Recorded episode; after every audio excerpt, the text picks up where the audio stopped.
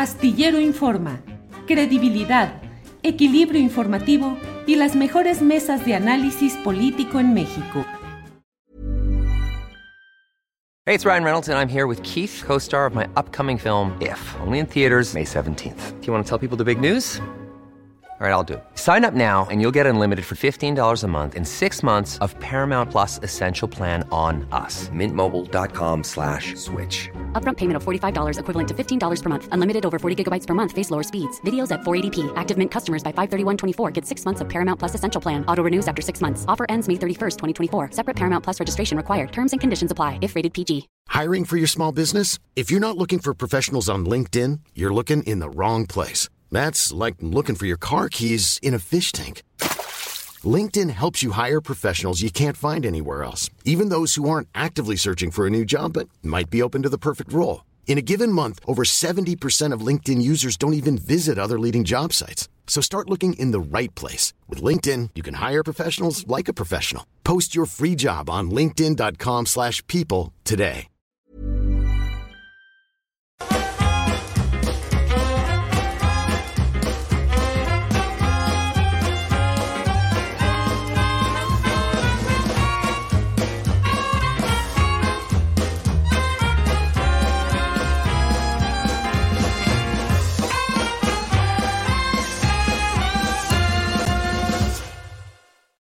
La una de la tarde, la una de la tarde y ya estamos aquí en Astillero Informa. Muchas gracias por acompañarnos en este jueves 13 de abril, jueves 13 de abril de 2023 y ya estamos transmitiendo desde Astillero Informa. Tenemos como siempre información, análisis, debate, mesas de periodismo, hoy mesas sobre asuntos de seguridad y entrevistas diversas. Y arrancamos a tambor batiente con la información del día y para ello está mi compañera Adriana Buentello, a quien saludo. Buenos días, Adriana. ¿Cómo estás, Julio? Muy buenas tardes a todos los que ya están conectados por acá. Pasó a penitas, Julio, el de los colchones viejos, ya sabes. Incluso está de moda, Julio, y hay una versión fresa para Polanco. Sí, sí, sí, ya, ya vi que hay una versión fresa de los fierros viejos que vendan. Y fíjate que acá pareciera que está programado que a esta hora, cuando vamos a empezar el programa, pasa por aquí música callejera, muy bonita, muy interesante, pero que siempre nos pone a temblar por los tales derechos de autor. Pero afortunadamente ya terminó, Adriana. Así es, Julio, y además incrementó un poco más en pandemia, porque obviamente en las plazas públicas pues no había gente, entonces me, a mí me tocaba el cilindrero, pues había también este, de estas, este, ¿cómo se llaman las, estas que tocas este, con... Marimba la marimba, sí, ¿no? Bueno, la memoria, la marimba justamente también, este, los que vienen también indígenas tocando la trompeta y pues muchas cosas, muchos sonidos interesantes cuando estamos en estas transmisiones y en, cuando estamos trabajando desde, desde casa, Julio. Pero si te parece, empezamos con algo de información. Tenemos muchas cosas, sobre todo, Julio, de último, de último momento. Eh, hay información relevante porque eh, un juez federal en Ciudad Juárez, eh, Chihuahua, ya citó a audiencia al director del Instituto Nacional de Migración, Francisco Garduño, así que va eh, a tener que comparecer, además de manera presencial, el 21 de abril para ser imputado por la muerte de pues 40 migrantes en un centro de detención en Ciudad Juárez. Esto es información que está surgiendo de último momento, Julio, ¿cómo ves? Sí, pues sí, es eh, el proceso judicial del cual el propio presidente de la República ha dicho que no tenía todavía la información suficiente de cuál sería el curso y cuáles serían las consecuencias. Ya veremos en esa audiencia qué es lo que se puede ir determinando. Es una audiencia para comparecer y para que Francisco Carduño responda preguntas y señale lo que a su interés convenga y lo que corresponda a los señalamientos que se le hacen por irresponsabilidad en el cumplimiento de sus obligaciones como director de migración, en el caso del incendio en la cárcel migratoria, porque no hay otra manera de llamarla, en Ciudad Juárez. Ya iremos viendo qué es lo que hay sobre esto, Adrián. Así es, Julio, y ayer también ya dábamos cuenta de esta eh, reunión en Estados Unidos, una delegación mexicana que incluía al propio Marcelo Ebrard y a la titular de la Secretaría de Seguridad, Rosa Isela Rodríguez, pues dio a conocer que funcionarios mexicanos participaron junto con integrantes del Gabinete de Seguridad en reuniones de alto nivel sobre el fentanilo y tráfico de armas, eh, pues también incluso con Canadá. Aquí vemos justamente cuando arribaba la delegación mexicana esta mañana a la Casa Blanca, eh, de acuerdo con eh, palabras del canciller Marcelo Ebrard, el, pues el objetivo, la prioridad de México es frenar el tráfico de armas desde Estados Unidos para reducir la capacidad de fuego de organizaciones criminales y aumentar la seguridad.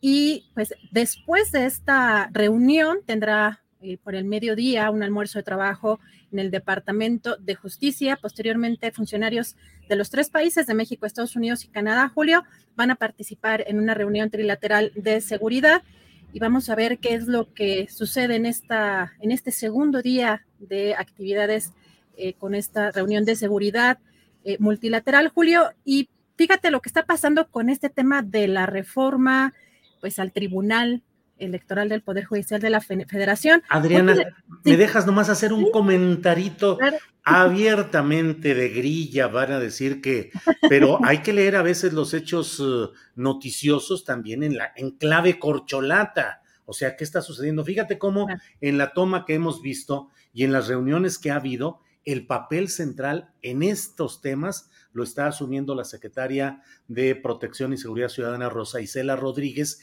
y no Marcelo Ebrard, como usualmente estaba sucediendo. Ella va adelante, ella tiene el papel protagónico, ella ha hecho las declaraciones más puntuales. Ahí la vemos caminando a Rosa Isela y detrás el propio canciller, quien va acompañado de alguien que siempre está con él en este tipo de reuniones eh, respecto a Estados Unidos, que es Roberto Velasco, que formalmente solo es director de eh, Relaciones Exteriores para Asuntos de América del Norte, no es subsecretario, es un director general de un área de relaciones exteriores, pero Marcelo siempre lo lleva y siempre lo mete como si fuera un subsecretario a plenitud.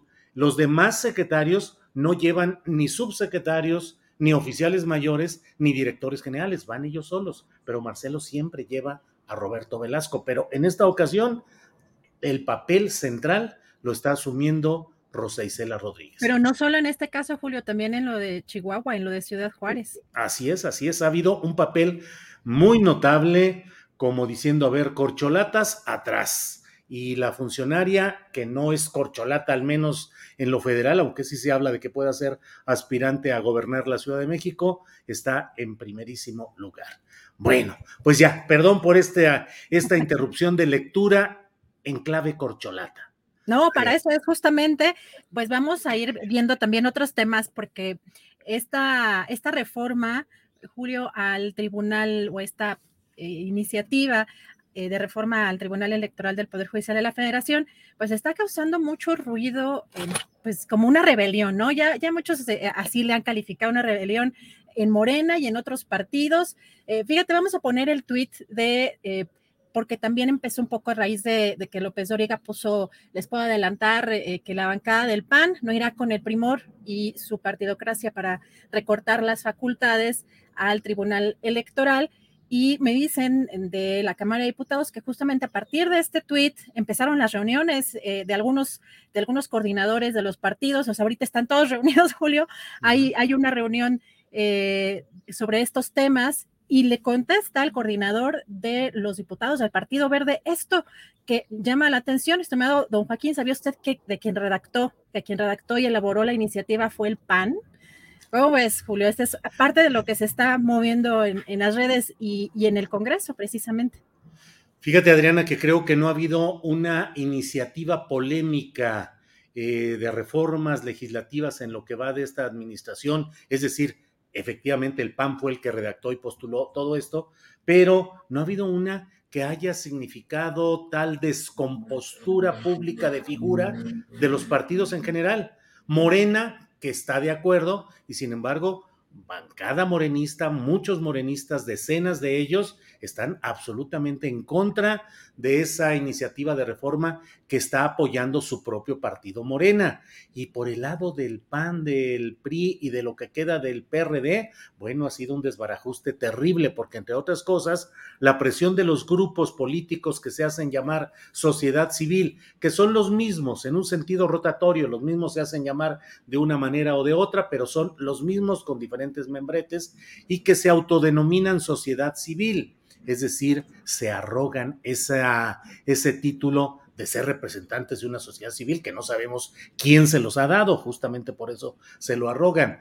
Eh, pero mmm, esta presión de estos grupos que sobre todo están en la línea política de Claudio X González, pues le han soltado eh, la caballería completa al PAN, al PRI y al PRD, diciéndoles que están traicionando la lucha civil, la lucha social en defensa del INE contra el Plan B y en defensa también del Tribunal Electoral en sus circunstancias actuales. Y bueno, esta presión que ha sido muy fuerte se ha publicado en varios medios, sobre todo en Reforma, que es casi su órgano oficial de difusión, el rechazo a estas reformas y acusándolos de traición. El PAN ya se está desmontando, ya se está eh, diciendo no, no vamos en este proyecto. Falta ver qué pasa con el PRI, qué pasa con lo que queda del PRD y Morena a lo mejor se queda bailando en la loma con el enojo de decenas de sus legisladores por haber impulsado esta reforma que es regresiva,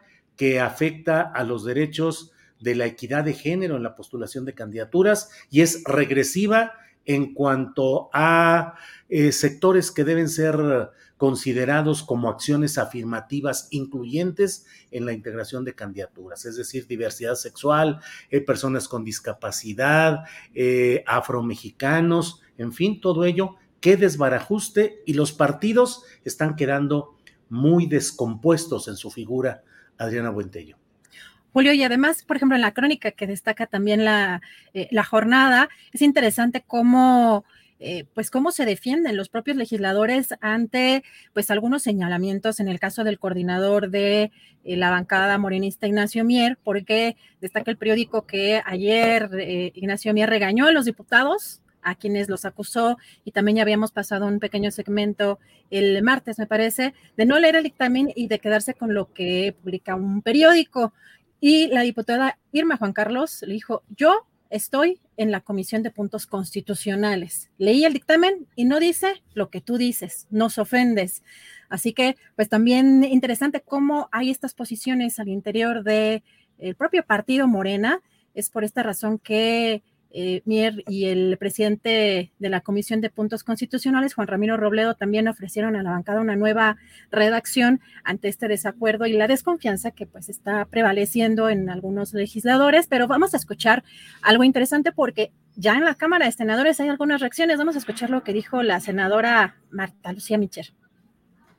Allá en la Cámara de Diputados quieren mandarnos una reformita que aquí no la vamos a aprobar. Desde ahorita abrimos el debate. Allá hay patriarcado.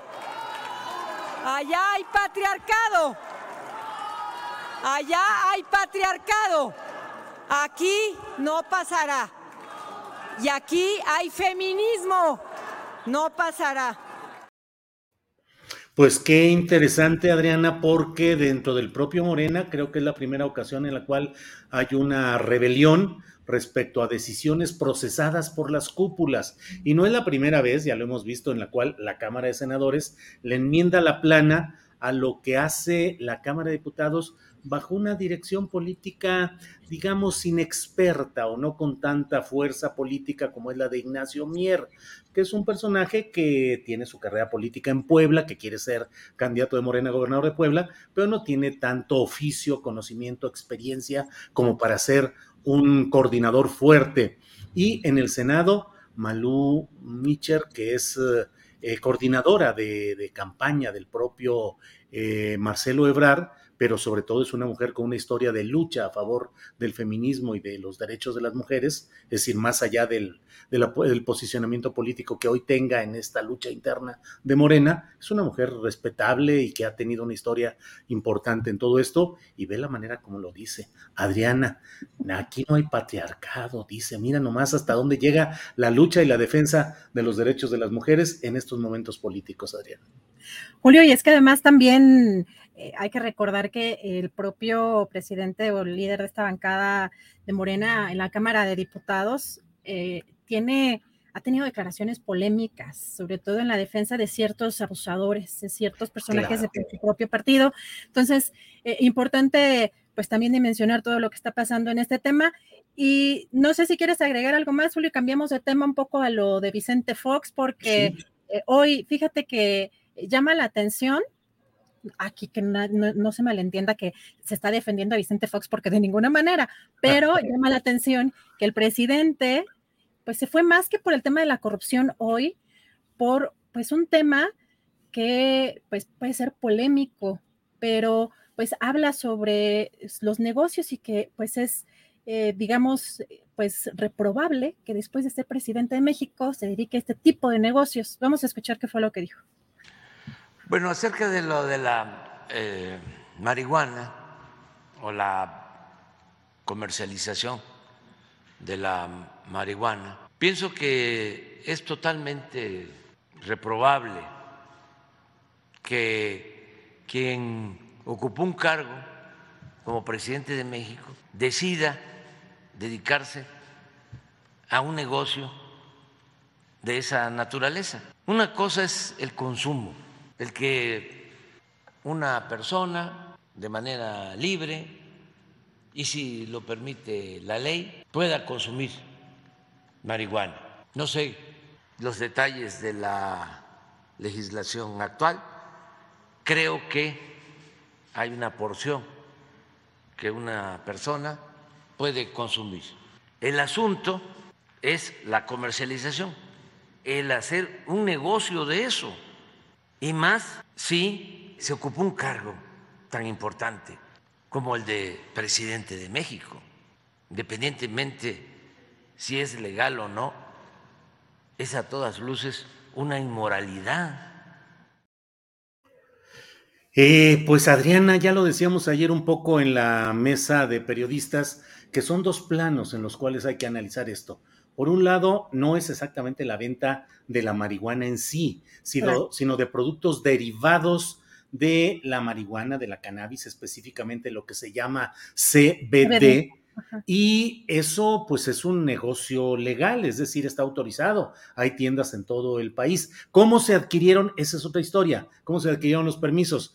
Pero la comercialización de productos derivados de la marihuana, la CBD, pues tiene legalidad y eh, pues son cosas para dolores musculares, relajantes. Yo he estado en alguna de esas tiendas y he preguntado, oiga, pero ¿vende también en porciones para poder fumar? No, no, no, claro que no. ¿Vende algo que implique la compra de la marihuana en sí? Digo, tratando de meter qué hilo para sacar hebra o al revés, este, y te dicen, no, no, no, no, o sea, no es nada de eso. Lo otro sí me parece que es un plano el de la moralidad política. Un presidente de la República debe preservar su imagen, su investidura, para no andarse mezclando en asuntos que puedan afectar esa imagen de quien estuvo al frente del, eh, del país. Más si en tu propia gestión, y pienso en Vicente Fox, hubo, por ejemplo, la fuga del Chapo Guzmán en su momento, y cuando se incubó ahí todo el contubernio entre crimen organizado y políticos en el poder eh, con Genaro García Luna, que se incubó, que inició la carrera ascendente de García Luna durante el foxismo. Eso y la manera como se adquirieron las, los permisos a última hora, cinco días antes de terminar el periodo de Peña Nieto, creo que sí es válido. Pero lo otro, pues sí, es otro terreno, Adriana. Julio, y además no sé si has visto también que llama la atención que están en los medios de comunicación, parece que hay una campaña también para hacerle eh, publicidad a esta empresa, sobre todo creo que es Paradise. Sí. entiendo que hay eh, algunos eh, de los socios, son personajes como... Roberto Palazuelos. actor, este e, ex, intento de, también de, político, bueno, o todavía, pero este tipo de personajes, incluso creo que uno de los que participan en Shark Tank, este, o en esta, un empresario como de cierto, de cierto nivel, voy a ligarse en, esas condiciones con alguien como Vicente Fox, pero tiene en su Instagram pues una cantidad de cuestiones muy públicas sobre este tema. Eh, pero bueno, hoy hace hincapié el presidente en que tras la salida de, de ser eh, presidente, pues se dedique a este tipo de negocios. Y también algo que llamó la atención, eh, Julio, sobre todo después de lo que pasó eh, pues en Nuevo Laredo. El presidente hoy anuncia esto, que pues será la sede de la aduana nacional y un nuevo batallón de la Serena en esa zona. Vamos a escuchar. Y en el caso de Nuevo Laredo, anuncio de que ahí ya se iniciaron obras para hacer eh, la aduana nacional, la sede de la aduana va a estar en Nuevo Laredo. Y al mismo tiempo va a, reforzarse Nuevo Laredo con eh, un nuevo eh, batallón de la Secretaría de la Defensa en Nuevo Laredo.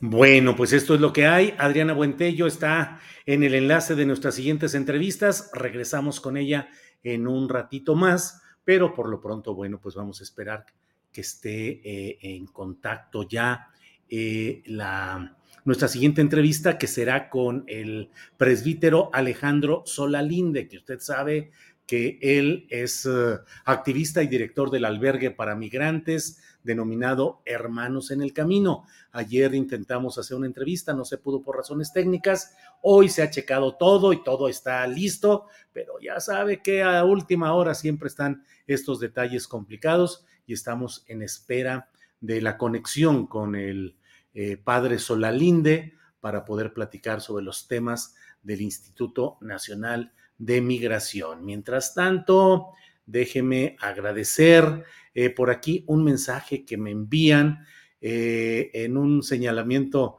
muy peculiar. Dice, saludos Julio, anoche te vimos en el concierto de Horacio Franco, estuviste en tu faceta de comediante. Bien, Mini y Basavilbaso. Gracias Mini y, Basavilbaso.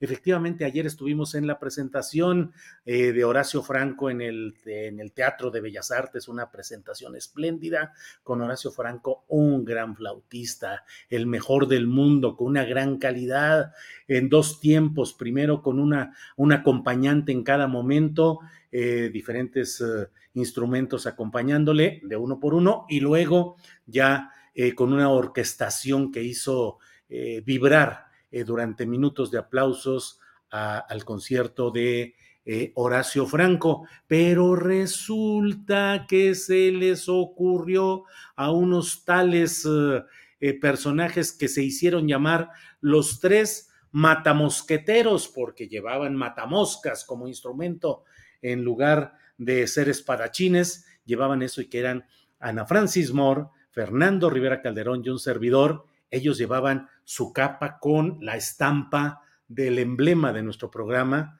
de, mm, la, del programa en general, y claro, como partícipes de la Mesa del Más Allá, e irrumpimos, fue sorpresa, Horacio no lo sabía, llegamos, entramos, Horacio iba saliendo en, un, en su primera interpretación, salía después de los aplausos para prepararse y volver, y ahí abordamos él, ¿qué pasó? ¿Qué sucede? Nada, véngase para acá e hicimos una pequeñita pieza de seis minutos, algo así, eh, cómica, en la cual me tocó a mí hacer ahí mi debut en Bellas Artes. Miren, nada más que sencillito salí.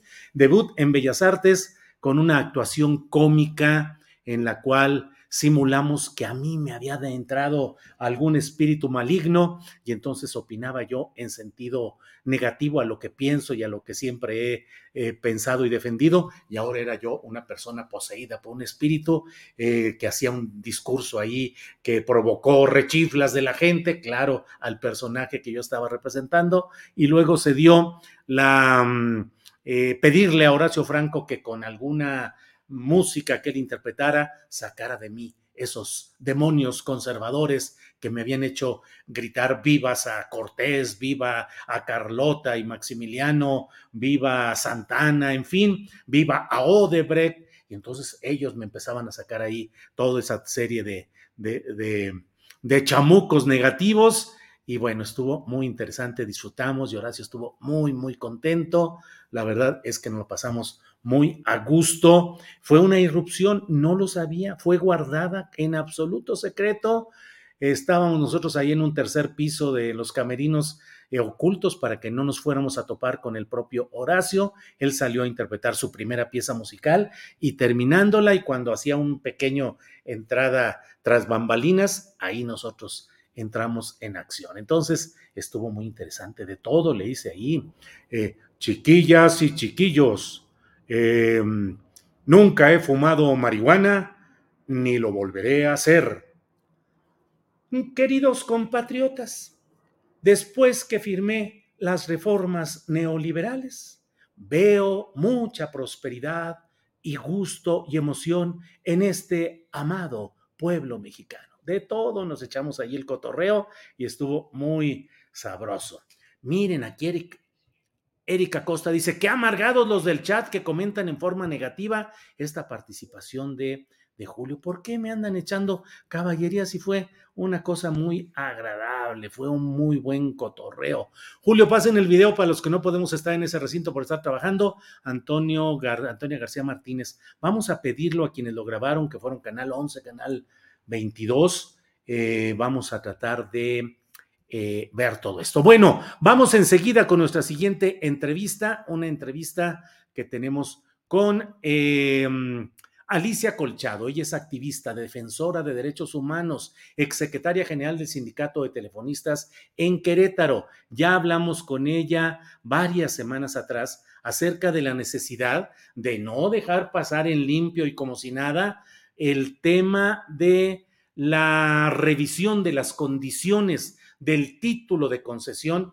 de Telmex. Así nada más. Eh, eh, ratificarlo, darle continuidad por décadas más sin revisarlo y sin ver cuál es la situación? Pareciera que no. Ha habido enojo en todo ello. El propio, ha habido reacción del Sindicato de Trabajadores Telefonistas de la República Mexicana que han dicho que esto es muy grave, que piden la actuación de autoridades federales para que no se vaya a generar algo que afecte la viabilidad financiera y comercial de Telmex, que usted sabe que es un negocio que Carlos Salinas de Gortari durante su administración se dio en aquella etapa de privatizaciones que generó riquezas como la de que eh, promovió, que multiplicó riquezas como la de Carlos Slim. Está pues con nosotros para hablar sobre este tema Alicia Colchado. Alicia, buenas tardes. Buenas tardes, Julio me Pues hablamos hace tiempo y nos decías que urgía estar atentos porque se agotaba el tiempo para que se pudiera eh, entablar la solicitud de que se revisara este título de concesión de Telmex. ¿Qué ha sucedido, Alicia?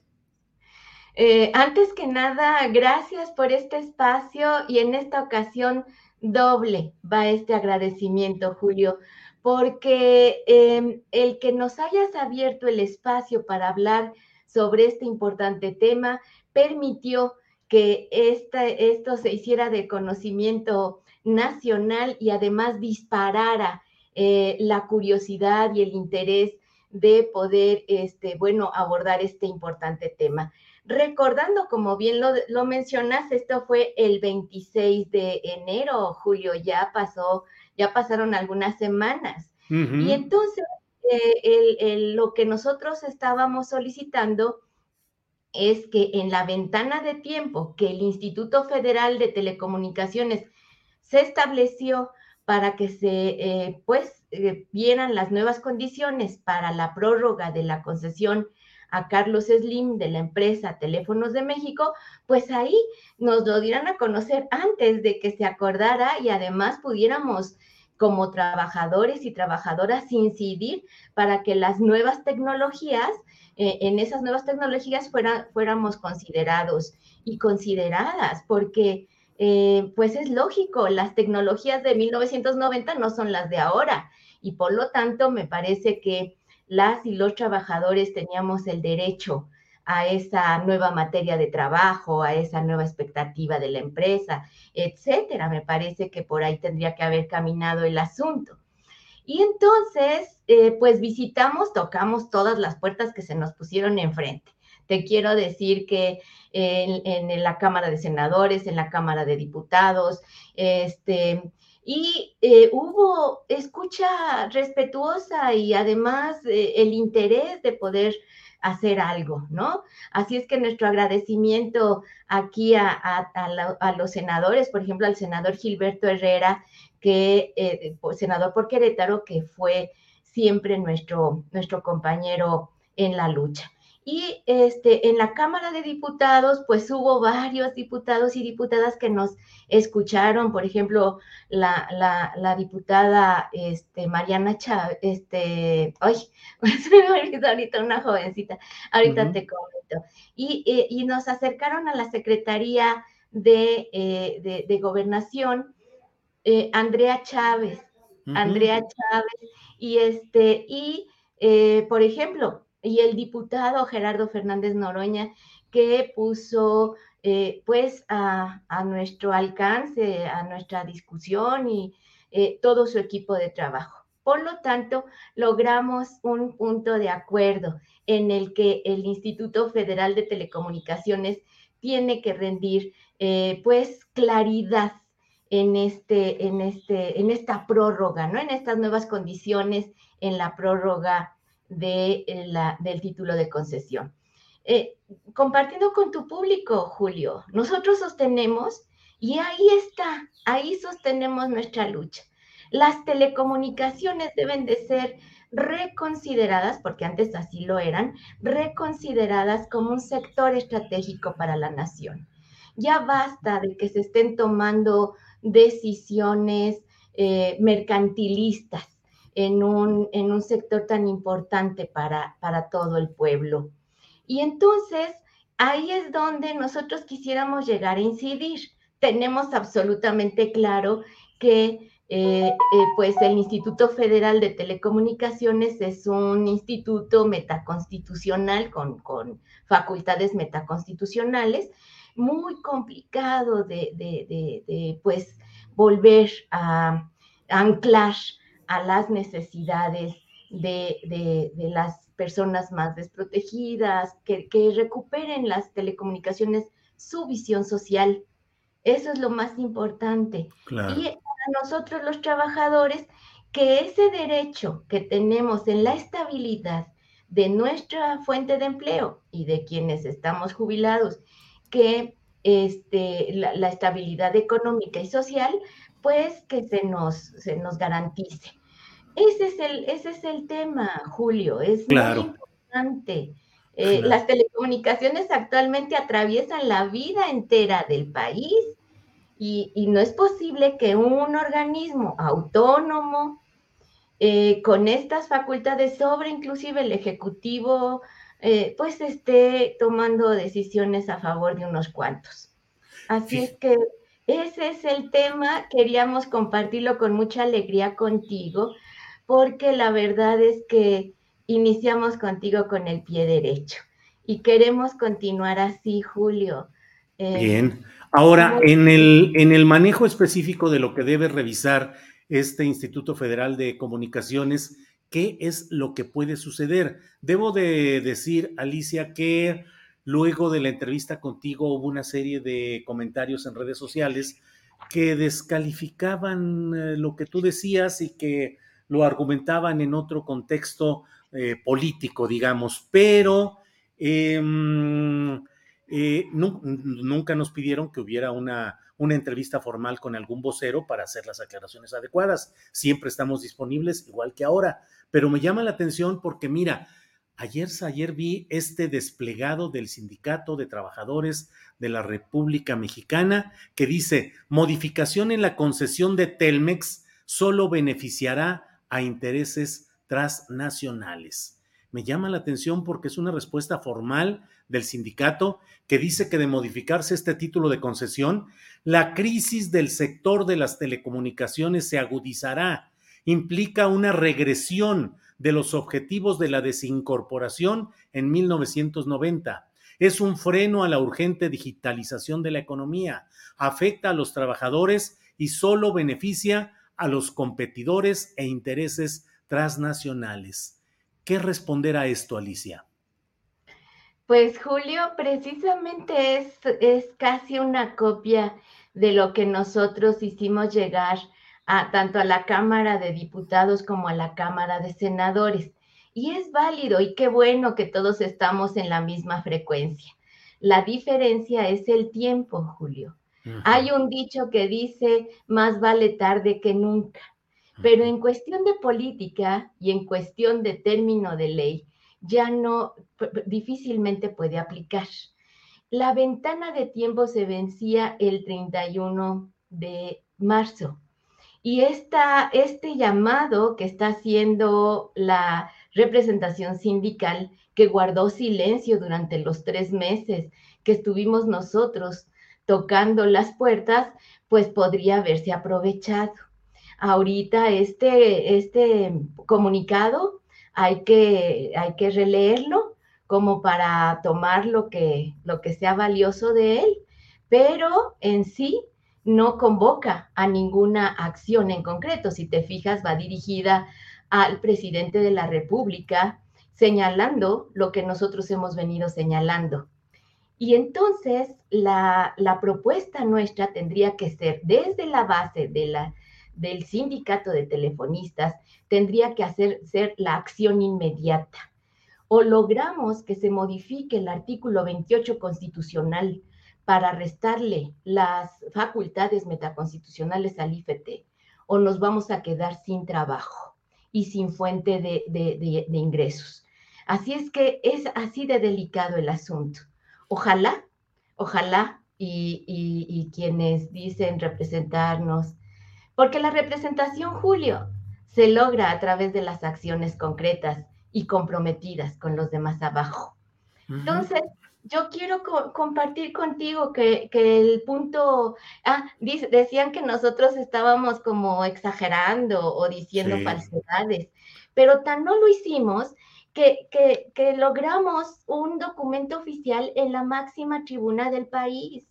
Entonces, yo quiero que, compartir con tu público que el IFT, eh, el compromiso a través de ese punto de acuerdo es que el IFT haga público el proyecto completito, que elabore y dé a conocer el dictamen de cumplimiento de las obligaciones que tiene y que ha tenido Telmex durante todo este tiempo, que la SCT haga públicas las opiniones con respecto al cumplimiento de Telmex.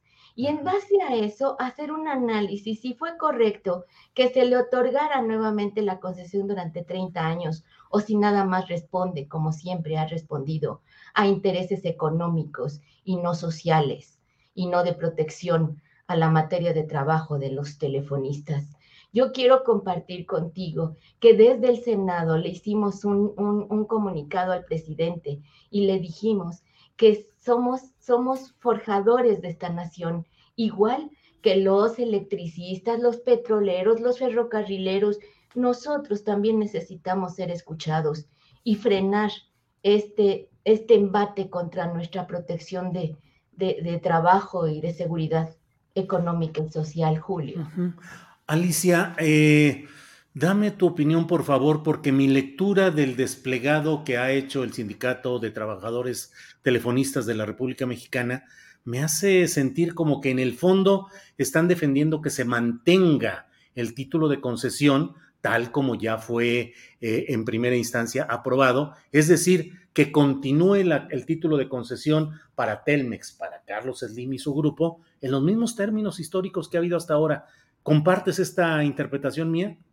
Sí, Julio, efectivamente. Ese es, la, ese es el impacto que ha creado en muchos compañeros en la base después de su lectura.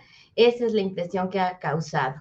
Este, cosa diferente hubiera sido si convocara a, precisamente a la revisión y al desconocimiento. Habría que haberle respondido al presidente de la República cuando hizo el llamado a que eh, él ha mencionado en varias ocasiones que el IFT debe de desaparecer. Ah, bueno, pues entonces en este comunicado, eh, este, sumarse en esa, en, esa, en esa tarea tan difícil que hay. Entonces, bueno, eh, sí, efectivamente es la impresión que ha causado en la base, Julio. Tienes toda la razón. Bien, pues eh, vamos a vamos a estar atentos a lo que sucede en este tema. Alicia, gracias por eh, la entrevista de enero de este año. Gracias por esta entrevista de hoy. Y vamos a ver qué es lo que sigue en este tema tan interesante y tan trascendente. Alicia. No, yo te agradezco a ti, a todo tu equipo, han sido maravillosos y han sido nuestro talismán. Muy bien, Alicia, pues gracias y buenas tardes. Buenas tardes. Hasta luego. Bueno, pues no hemos podido concertar la cita con el, eh, con el presbítero Solalinde. Parece que tuvo una reunión eh, de última hora y bueno, no hemos podido eh, avanzar en, esta, en este tema. pero como siempre, usted sabe que tenemos información, temas interesantes y otra entrevista programada de este día es la que tenemos con Leticia Merino. Ella es investigadora del Instituto de Investigaciones Sociales de la UNAM e integrante de la colectiva Cambiémosla Ya. Vamos a hablar sobre la iniciativa de ley del Ejecutivo del presidente López Obrador relativa al tema minero actualmente en la Cámara de Diputados. Eh, ¿Qué es lo que significa esto y qué trascendencia tiene? Vamos a hablar de inmediato ya con Leticia Merino. Leticia, buenas tardes. Buenas tardes, Julio. Muchísimas gracias por el espacio. Al contrario, Leticia, gracias. ¿De qué se trata este tema que nos llamó la atención, nos preocupó? Porque la verdad, en el país son muchos los problemas derivados de una operación minera que sobre todo con empresas extranjeras, pero también las nacionales, pues han cometido una serie de agravios contra intereses colectivos, de comunidades, de medio ambiente. ¿De qué se trata lo que están planteando, Leticia? Lo, que dices es, muy cierto. O sea, en los últimos 30 años, los, el despojo, los accidentes, mal llamados accidentes este, ambientales, se han multiplicado y han causado pues, un sinnúmero de, de desgracias, eh, de destrucción. Y hay casos muy emblemáticos, pasta de conchos, eh, el derrame de Minera México, de, Miner, de Buenavista del Cobre en, en el río, en los ríos Bacanuchi, Sonora, eh, que son solo este, la punta del iceberg. Eh, bueno, todos estos, lo tremendo es que todos estos casos suceden y se han venido repitiendo al amparo de una ley que, sin querer abusar de los adjetivos, nos parece la ley más neoliberal del paquete de reformas neoliberales, usando esto más como un sustantivo que como un adjetivo, que se, se publican, se aprueban en 1992 en la víspera del Tratado de Libre Comercio, durante la administración de, Salinas de Gortari. Este, digamos, esta ley da acceso eh, vigente, da acceso preferente al agua, a las mineras, incluso en zonas de estrés hídrico, da acceso preferente a la tierra, aunque los propietarios de la tierra, colectivos, comunidades, ejidos o, particulares estén en contra, o sea, son despojados a través de figuras como la expropiación. Digo, tiene que ver con que la minería es declarada actividad preferente sobre cualquier otra actividad, no digamos economía campesina, manejo forestal sustentable, conservación. Eh, la minería eh, que, solo ha hecho más ricos a la gente más rica del país, ya de por sí, y del mundo, pues eh, esta ley la considera, la considera preferente, tiene lapsos enormes de tiempo, 50 años renovables a 50 concesiones por 100 años, son una cadena perpetua. Este, y ha servido para generar grandes fortunas a partir sobre todo de la especulación financiera, porque se permite la venta y compra de concesiones por 100 años, durante, durante 100 años, pues esto eh, genera cotizaciones muy altas, por eso México es un paraíso para la inversión minera, pero sobre todo financiera, sin generar un solo empleo, sin generar eh, crecimiento de la economía, sin generar impuestos. Eh, entonces, la, iniciativa presidencial que, en este caso, la colectiva, cambiémosla ya, donde participan comunidades, académicos, ONGs, eh, y yo de manera particular, este, celebramos, busca poner alto a muchas de, a, distintas de estas violaciones que son incluso anticonstitucionales. Este, entonces, digamos, es una, es una iniciativa muy larga, es una iniciativa muy completa, muy bien construida. Este, dentro de los puntos que a mí me gustaría destacar está el tema de la articulación entre la relación entre minería y agua. La, mayor parte de la, y que esto ha causado mucho revuelo, la mayor parte de la minería en el país en la actualidad ocurre en bueno, Zacatecas, Sonora, Durango, eh, Chihuahua, en estados que tienen este estrés hídrico. Y figúrate que la minería utiliza más agua en Sonora y en Zacatecas que la población, que los municipios, porque las mineras tienen acceso, tienen derecho a toda el agua que encuentren al excavar, se llama agua de laboreo, y acceso preferente a concesiones. Esta, esta, esta iniciativa establece para las concesiones ya vigentes y para las nuevas que se requiere conseguir una concesión de agua y que no se va a dar en lugares donde hay estrés hídrico. En este sentido, privilegia el derecho humano al agua, que es un derecho constitucionalmente reconocido. Y la práctica y la ley minera han estado violando este derecho por más de 30 años. Este Ahora, si me permites un poquito, Leticia, eh, hoy mismo el presidente de la República en su conferencia mañana de prensa dijo que esta ley minera o esta iniciativa de reformas a la ley minera no es eh, expropiatoria. Dijo, se mantendrán las concesiones y dijo también que se tiene que cuidar el agua para evitar que la población tenga un líquido con metales como arsénico. Y digo, simplemente recuerdo el caso de Torreón, Coahuila, con Peñoles, de todo el arsenicismo en la comarca lagunera. Pero eh, es, una, es una iniciativa que tiene que pasar todavía por las cámaras, las cámaras correspondientes, pero donde puede ver a torones, Leticia, porque... Porque los intereses creados son, estamos hablando de, de la gente más poderosa económica y políticamente del país y que maneja una serie de mitos. El que se va a ir la inversión de México es una inversión que deja más daños que beneficios, el tema de, de especulación. Este, se maneja el tema de que es expropiatorio, para nada es expropiatorio. Además, las concesiones no son propiedad, o sea, la tierra no es propiedad en sí, está eh, concesionada por un periodo de tiempo muy largo, exageradamente eh, largo. Este, pero las concesiones que ya existen se van a, recuperar y va a haber nuevas concesiones, pero bajo un esquema donde el Estado recupera la rectoría. Este, se va a abrir concursos y las, las concesiones que presenten mejores condiciones económicas y sociales, este, esto se va a concursar son, son quienes tendrán la concesión y antes de tener la concesión tienen que tener, eh, presentar una evaluación de impacto ambiental, de impacto social, este, que ahorita no se hace, digamos, eh, la mayoría de las, se presentó ayer un, un, estudio de Manuel Llano, de Cartocrítica, donde se habla que alrededor del 60% de las concesiones están violando la ley, no tienen manifestación de impacto ambiental, ni tienen concesiones de agua.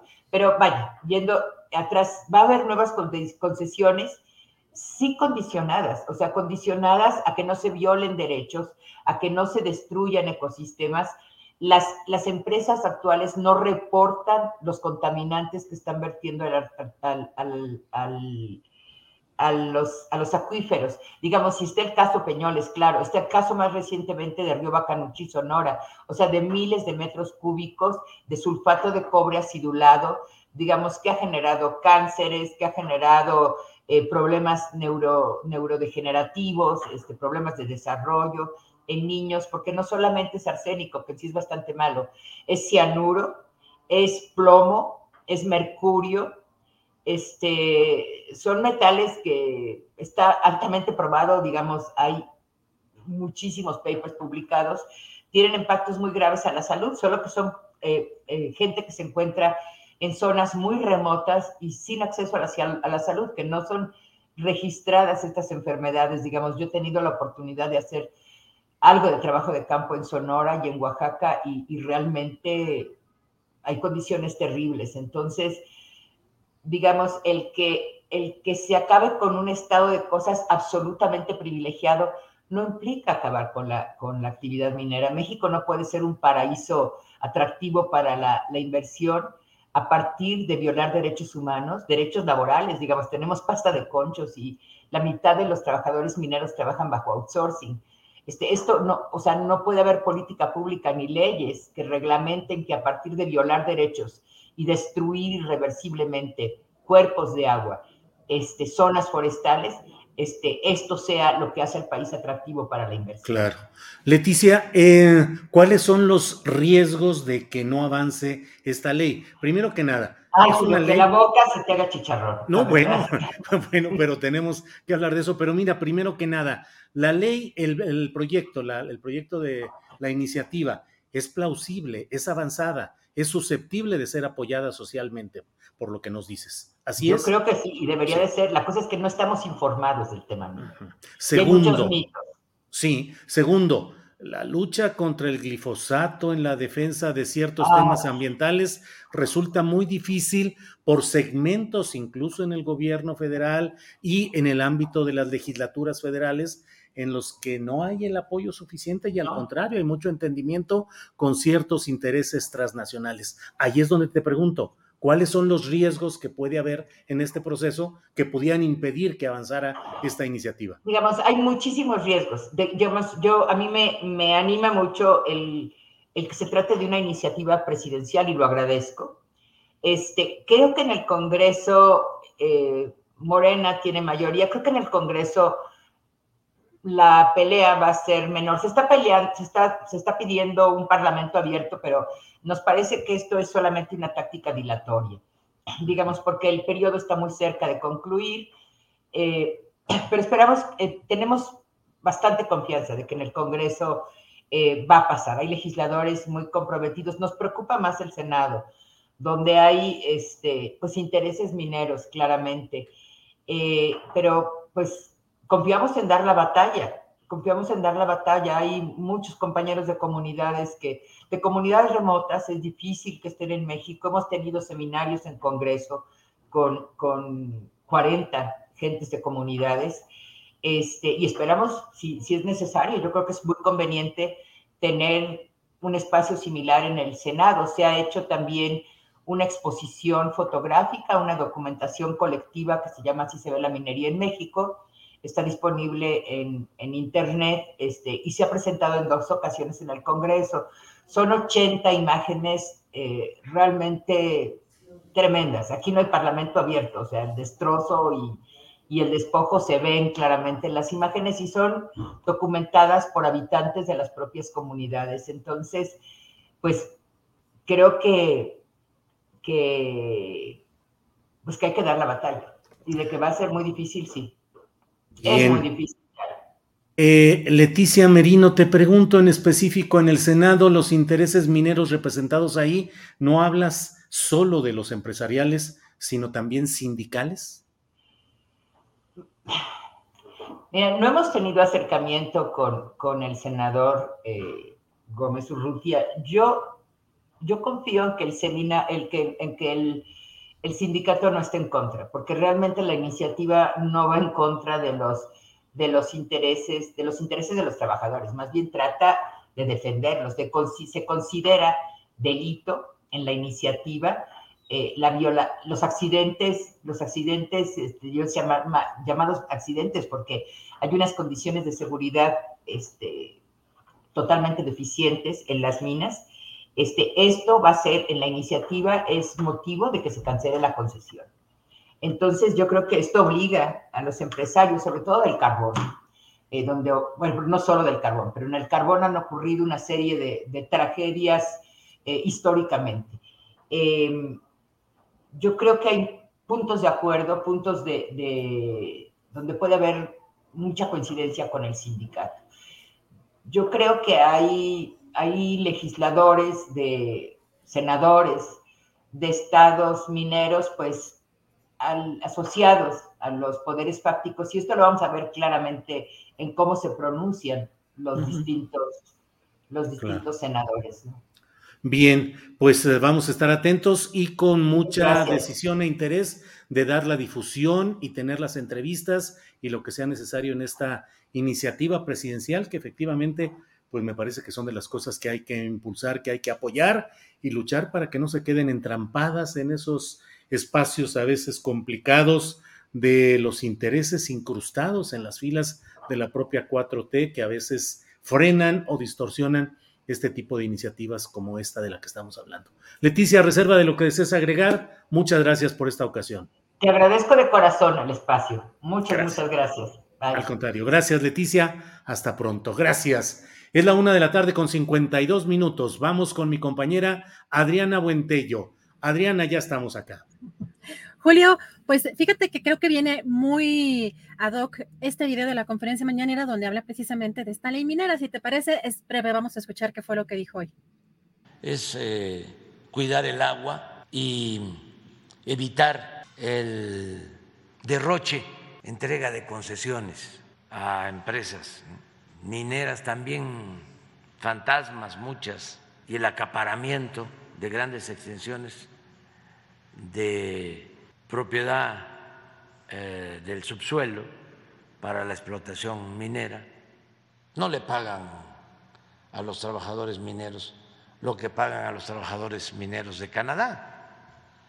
No cuidan el medio ambiente como se cuida el medio ambiente en Canadá que es lo que hemos estado planteando. Y han ido entendiendo poco a poco las mineras.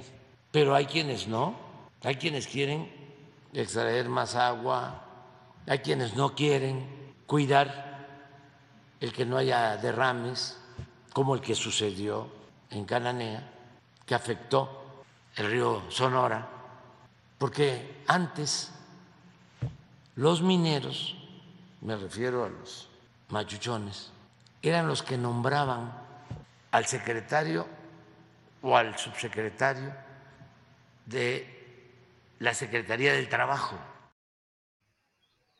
Pues sí, entre otras cosas, recordemos ahí en la Secretaría del Trabajo que estuvo como titular Carlos Abascal con Vicente Fox, que luego fue secretario de Gobernación, beato elevado a los altares en la Iglesia Católica, el señor Abascal, y luego estuvo eh, este hombre del Yunque, Salazar Sáenz, Francisco. Bueno, Carlos Abascal también era del Yunque, ¿no?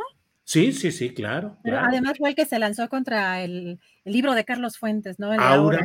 Hizo mucha propaganda. Así es, y luego el propio Javier Lozano, ya últimamente innombrable, porque nombrarlo a veces resulta una catarata de insultos y de ofensas hacia los que hablamos siquiera con su nombre, pero bueno, ahí está todo esto interesante. ¿Qué más tenemos por ahí, Adriana?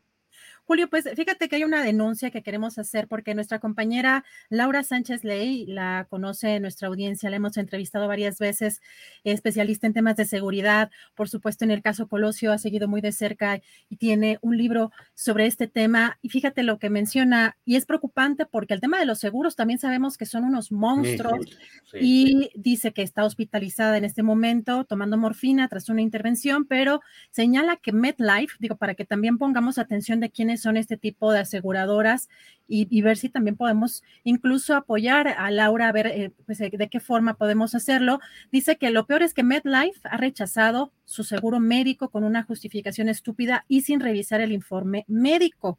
Ojo, sin revisar el informe médico, ya están rechazando de entrada esto. El dictaminador, con la actitud más déspota del mundo, me dice que haga lo que quiera. Eh, estoy prácticamente secuestrada, dice Laura Sánchez Ley en este hilo, porque esa es la palabra en San Angelín, con una cuesta de 270 mil pesos ante la inhumanidad de MedLife. Además del dolor mortal, intentando resolver de último minuto cómo pagar esta cuenta, ni con todos nuestros ahorros podríamos pagarla.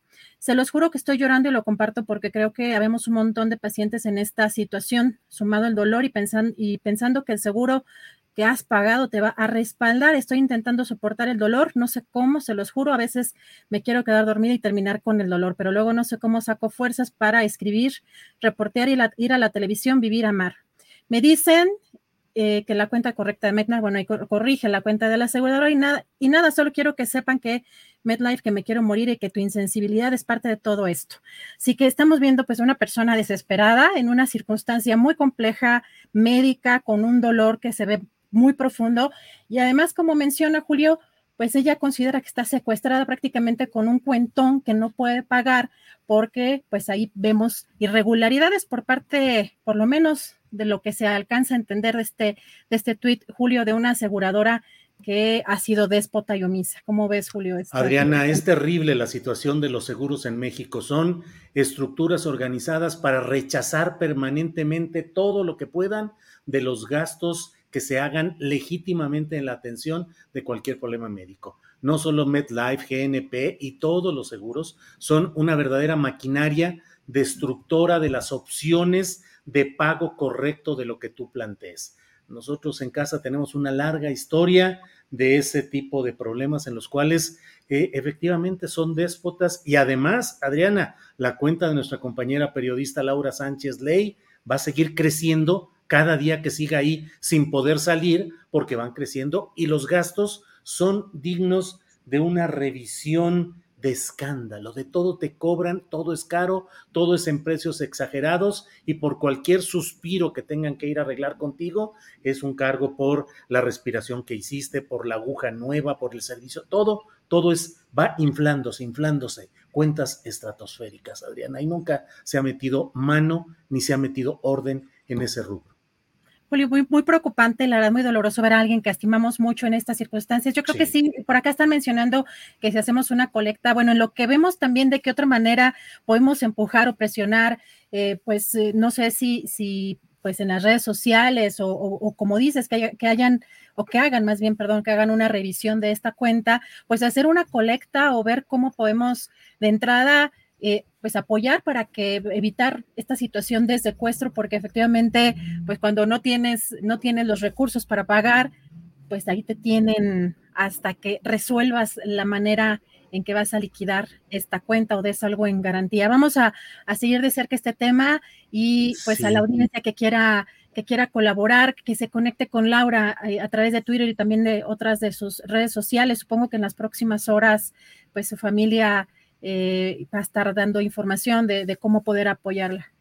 Sí, aquí nos preguntan qué se puede hacer. Pueden enviar correos a la cuenta de Twitter de MetLife México. Es una cuenta certificada. Dice, es arroba MetLifeMX, arroba MetLifeMX. Y dice MetLife es la aseguradora número uno de personas en México con más de 80 años de experiencia y más de 12 millones de clientes. También pueden enviar eh, al correo electrónico de MetLife. El directorio en México de MetLife está a cargo de Mario Valdés. Mario Valdés es el director general de MetLife México. Otros directivos, Hugo Mesa, María Ángeles Amezco, Robert Tejeda, Fernando Trujillo. Bueno, pues estemos atentos a lo que suceda en este tema, Adriana. Así es, Julio, y vamos a entrar ya en la mesa de seguridad. ¿Te parece? Vamos un pequeño corte comercial y regresamos ya con la mesa.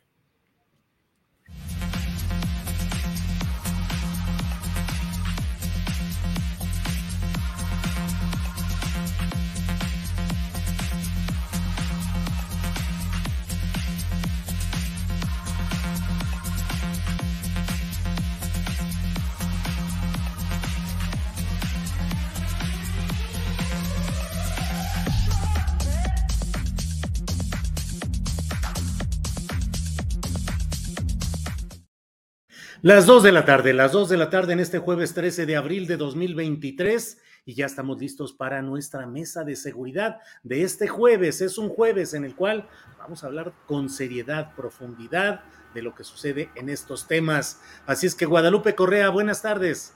Muy buenas tardes, Julio. Aquí muy contenta, como siempre, todos los jueves de estar con ustedes. Hola, Víctor. Hola, Ricardo. Eh, muy buenas tardes. Gracias. Ricardo Ravelo, Ricardo, buenas tardes. ¿Qué tal, Julio? Buenas tardes, como siempre, un gusto estar aquí los jueves. Un saludo para Víctor Guadalupe y para ti también, y al auditorio que nos sigue. Gracias. Víctor Ronquillo, buenas tardes. Buenas tardes, pues un saludo para todos, pero mira, realmente es indignante lo que pasa con la colega. Enfrentamos situaciones muy graves. No hay duda que nos encontramos en un sistema altamente inhumano, Julio, y haga la reflexión para que a partir de actitudes personales, de solidaridad, y de pues eh, eh, eh, el recuento de bondades, cambiemos esta situación, cambiémoslo en el ámbito familiar, en el ámbito personal y en el ámbito laboral. Es algo que se puede hacer y obviamente estemos en contra de estos grandes corporativos de la salud que lamentablemente nos explotan en demasía, Julio. Y es, eh, lo digo porque de verdad es indignante lo que pasa con la compañera, pero si uno pregunta por aquí a los vecinos, hay decenas de casos, ¿eh? decenas de casos como estos. Sí, Víctor, efectivamente. Gracias. Guadalupe Correa Cabrera, eh, pues ahora sí que somos mesa de seguridad y vamos incluyendo también este tema de los seguros, aunque no es exactamente lo que hablamos de seguridad pública, seguridad nacional, pero caray, qué impactante es el caso, por ejemplo, de nuestra compañera Laura Sánchez Ley, que ha estado con nosotros, pero es un caso solo un botón de muestra. En general, los seguros en México son una instancia sin verdadero control gubernamental, sin derechos de los usuarios y con un abuso escandaloso, arbitrario de parte de esas aseguradoras que hacen todo para no pagarte, para escamotear, para darte los peores servicios. Guadalupe, ¿cómo ves este tema aquí en México, lo que está sucediendo con las aseguradoras? Sí, sí, Julio, mira, yo no vivo en México, pero pues obviamente mi familia vive en México, mis amigos viven en México y es, como bien dijo Víctor Ronquillo, ¿no? Es el pan nuestro de cada día. Hay toda una, una red de complicidades en este, en este, en este caso, ¿no? Y eh, bueno, hay una, toda una serie de condiciones, eh, los, los pésimos servicios que se dan, el tiempo de espera para poderte reembolsar tu dinero y a veces no se te reembolsa nada. El tema de los seguros no es solamente eh, una cuestión de México. En México es muy visible porque nos toca tenerlo todo el tiempo. En los Estados Unidos es también muy complicado, pero bueno, obviamente siempre en los países que les llaman algunos del norte global o los países desarrollados, pues hay más formas de, quejarse, ¿no? Aquí no es la primera vez ni la última. En el caso de mi familia, pues han pasado varios, varias de estas, de estas cosas. Este, yo creo que sí tendríamos que tomar acciones como sociedad civil muy importantes, porque ellos tienen toda la capacidad y bueno, ya hemos visto también cómo han funcionado, ¿no? Y no nada más en México, sino en el mundo. Las aseguradoras, su vinculación con la red de médicos y con las compañías farmacéuticas. No es una sorpresa, eh, vamos a hablar el día de hoy de la crisis del fentanilo, que eh, por este esquema tan, tan perverso, ¿no? Dentro de sus aseguradoras, médicos, farmacéuticas, eh, no, es, no es, es un secreto, más bien es una, una, cuestión bien conocida, pero que muchos de los gobernantes no la, no la, este, no la reconocen, el hecho de que pues toda esta, pues todas estas élites, ¿no? Al final se aprovechan de los usuarios e inclusive contribuyen a crisis de adicción. Es tremendo lo que sucede en México, que conozco más de un familiar que pues ha tenido que atenderse y pues ha terminado pues sin poder atenderse, incluso habiendo pagado sus seguros por muchísimos años. Esto es tremendo, de verdad, de verdad es que no tengo palabras, no me ha tocado a mí en lo particular, pero sí, este, pues tenemos que empezar a, por parte de los medios de comunicación hacer presión, pero creo que en lugar de que los diputados se pongan a discutir o, proponer que, los, los, diputados tengan cierta edad, que bueno, muchas veces la experiencia nos da muchas cosas, que se pongan a legislar realmente para evitar abusos de estos grupos, ¿no? Nos ha dejado mucho que desear el Congreso mexicano, este, el Senado, en realidad todo, bueno, la Cámara de Diputados y el Senado, el Congreso mexicano, en este sentido, ¿no? Creo que tenemos que empezar a denunciar y quien de ustedes, del público, tenga problemas, pues a denunciar, porque se van, se van acumulando. ¿eh? Tenemos que ir a la mañanera a, denunciar este tipo de abusos que son múltiples. Bien, eh, gracias. Mira, hay muchos comentarios por aquí. Eh, Viero García dice hay que revisar también a los hospitales porque es cierto que cobran costos elevados. Mario G. Mario dice las aseguradoras te la pintan bien bonito para embarcarte con uno. Em, Banamex, claro, que te carga los seguros sin que se los solicites, dice Diego Alfonso. Claro, claro, eso. Hay muchas denuncias constantes de eso. Octavio Martínez Soriano, todas las aseguradoras tienen la política de nunca pagar sus obligaciones. Em, Ricardo Ravelo, pues es otro de los ámbitos terribles de nuestra realidad nacional. Ni los legisladores hacen algo para establecer leyes que realmente nos defiendan. La Conducef es pues otro de esos órganos sin dientes que solamente hacen ahí alguna apariencia de que arreglen este tipo de cosas y llegas a un hospital, te obligan a firmar una serie de, de hojas que no alcanzas a leer cuando vas con una urgencia, que tienen toda la protección legal y te hacen que las firmes, si no, no te aceptan. Y las aseguradoras igual, te plantean toda una serie de condicionamientos y cláusulas para que las firmes o te quedas sin ese seguro. ¿Cómo ves el tema, Ricardo Ravelo? Sí, eh, pues mira, Julio, es, muy grave en México eso, y yo creo que como dice Guadalupe, no, no solo en México, sino en otros lugares del mundo. Eh, tengo conocidos fuera de México que, que, tienen esta cultura de los seguros. Por ejemplo, en Europa este, compran un seguro para todo, para el coche, para la casa, para todo. Y obviamente, bueno, cuando ocurren incidentes, pues tienen, tienen cierta tranquilidad porque, pues... Eh, acuden al seguro y éste les responde. Por ejemplo, cuando caen eh, granizadas, que se destruyen los techos, pues hay una, hay una cobertura, etcétera. Pero, por ejemplo, yo, en, yo puedo hablar, digamos, también por un caso personal, quizá dos casos, uno reciente, pero en 2006 este, yo tuve una experiencia dura, difícil Hey, it's Ryan Reynolds, and I'm here with Keith, co star of my upcoming film, If, only in theaters, May 17th. Do you want to tell people the big news? All right, I'll do it. Sign up now and you'll get unlimited for $15 a month in six months of Paramount Plus Essential Plan on us. Mintmobile.com slash switch. Upfront payment of $45 equivalent to $15 per month. Unlimited over 40 gigabytes per month. Face lower speeds. Videos at 480p. Active Mint customers by 531.24 get six months of Paramount Plus Essential Plan. Auto renews after six months. Offer ends May 31st, 2024. Separate Paramount Plus registration required. Terms and conditions apply if rated PG. Hiring for your small business? If you're not looking for professionals on LinkedIn, you're looking in the wrong place. That's like looking for your car keys in a fish tank. LinkedIn helps you hire professionals you can't find anywhere else, even those who aren't actively searching for a new job but might be open to the perfect role. In a given month, over 70% of LinkedIn users don't even visit other leading job sites. So start looking in the right place. With LinkedIn, you can hire professionals like a professional. Post your free job on linkedin.com slash people today.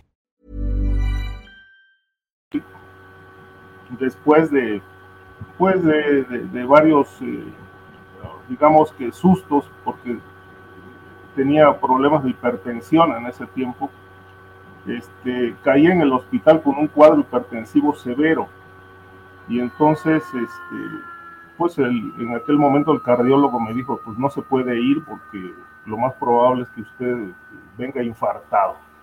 Y entonces me empezó a aterrorizar y allí en la sala de, digamos, de urgencias de un hospital privado, este, me empezó a decir que ya incluso lo que iba a hacer sin tener diagnóstico, me dice, pues lo que creo que puede proceder es que pues le vamos a practicar un cateterismo. Y yo le digo, oiga, ¿y eso qué es y cómo es? ¿Me puede explicar? Mire, dice, pues eh, metemos un catéter por la femoral, entramos por la aorta, bajamos al corazón. Entonces me empezó a describir eso. Yo llevaba un, cuadro bastante severo, yo llevaba cerca de 200 sobre 120, 130 de presión. Y entonces dice, pero este, lo vamos a hacer, ¿tiene usted seguro? Le digo, sí, de gastos médicos, sí, sí tengo.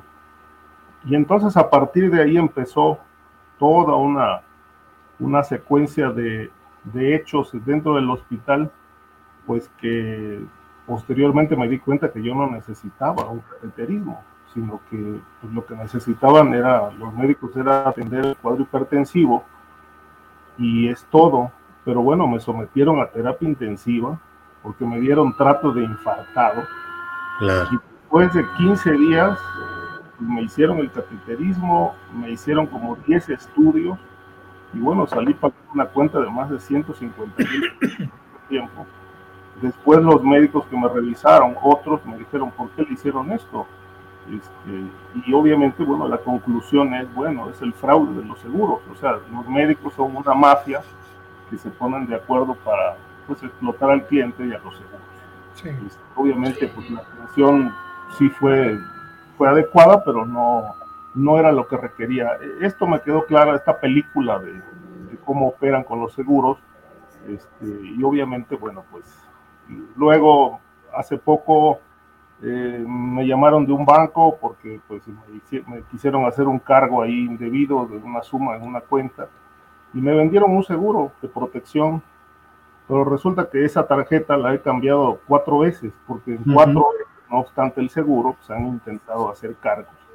Entonces, pues ya no sé qué hacer, ya la cambié, etcétera. Entonces, es todo una mafia, nada funciona. Sí, bien, Ricardo. Eh, Víctor Ronquillo, pues ya pusiste el tema, bueno, ya, ya hablamos de todo esto, pero pues es que hay, ¿cómo puede haber un país que no esté en una constante irritación si todos los servicios que contratamos como particulares y que las empresas deberían de prestar adecuadamente son un desastre y tienes que enfrentarte a las eh, maquinitas que te contestan robóticamente porque no hay un humano que realmente responda. Y me han dicho a mí algunos trabajadores de esas áreas que a ellos los castigan si es que en el número de asuntos que tratan durante un día hay un alto porcentaje de asuntos en los que le den la razón al cliente. Es decir, ellos tienen que impedir que procedan todo ese tipo de cosas.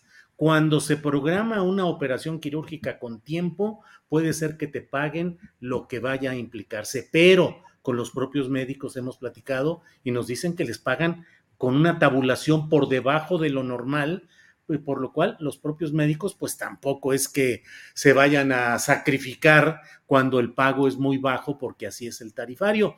Y si vas a una urgencia y las cosas son altas en cuanto a gastos, para que te devuelvan el dinero, uy, tienes que llevar eh, la, el acta de nacimiento de Matusalén firmada con testigos y demás cosas, o sea, es imposible. Víctor, simplemente agregando temas. Sí, yo creo que, mira, ahí hay un tema que tiene que ver y, a lo mejor parece que me lo saco de la manga, pero con la función del Estado y de la ley, ¿no? O sea, al final de cuentas, el Estado tiene que garantizar el bienestar de las personas. Eso por una parte creo que lo debemos exigir. Y luego por otra, hablas muy bien de una sociedad irritada, pero no solamente ocurre en México, lamentablemente es el sistema mundo en el que nos encontramos, ¿no? Un sistema mundo en crisis donde somos víctimas de los grandes corporativos. Kafka tenía razón, sin duda, ¿no? Y creo que ante ello, a mí sí me ha tocado vivir, Julio, la experiencia del trato humano, porque al final de cuentas, en algún momento y en alguna circunstancia, yo he encontrado dentro de estos corporativos, lo mismo Bancomer que uh, Seguros Atlas, a personas que están convencidas de que a pesar de todo y a pesar de ser parte de este inmenso negocio, tienen que actuar humanamente y yo te soy sincero, en dos ocasiones he tenido ese, ese beneficio, ¿no? Pero ha sido muy difícil y creo que eh, en definitiva son cosas, a veces discutimos aquí cosas que todos sabemos, pero poco actuamos, poco hacemos. Creo que una de las eh, razones es porque esta sociedad también ha sido encaminada a ser atomizada y a no organizarse. Pero hay instancias a las que podemos recurrir, no propiamente del Estado, sino de las propias organizaciones de la sociedad civil. Y si no conformar ahora mismo y desde ya una asociación de personas perjudicadas por los, por los seguros y atender los reclamos de esta compañera que se encuentra en una situación verdaderamente desesperada y terrible, ¿no? Sí, así es. Pues sí, MedLife, MedLife, estamos atentos. Liberen a Laura Sánchez Ley, liberen a Laura Sánchez Ley, ya déjense de payasadas y de estar privilegiando siempre todos estos intereses. Guadalupe Correa, eh, Guadalupe Correa Cabrera, reserva de lo que desees agregar sobre este tema, podemos pasar al siguiente, que es el relacionado de cómo ves el tema del Instituto Nacional de Migración, la orden de eh, proceso, de inicio de proceso y una audiencia que ya está programada con Francisco Garduño. ¿Qué opinas sobre ese tema, Guadalupe? Pues mira, todo eh, lo que tiene que ver, creo que esto ya lo, hubiéramos esperado desde el principio, ¿no? Una investigación directa, porque bueno, la responsabilidad que recae en la cabeza del Instituto Nacional de Migración, como también hemos dicho, el Instituto Nacional de Migración no se ha limpiado y ha continuado. Yo siempre estoy recordando el caso de Camargo, que a mí me llamó muchísimo la atención porque ocho elementos, si no mal recuerdo, del Instituto Nacional de Migración fueron este, pues, relevados de sus funciones por lo que sucedió y se vinculó a los GOPES y de repente el Instituto Nacional de Migración dijo voy a cerrar este, el, el expediente, ¿no? Lo vamos a, lo vamos a, hacer, hacer no lo vamos a hacer público hasta dentro de cinco años, lo cual a mí me dio muy mala espina.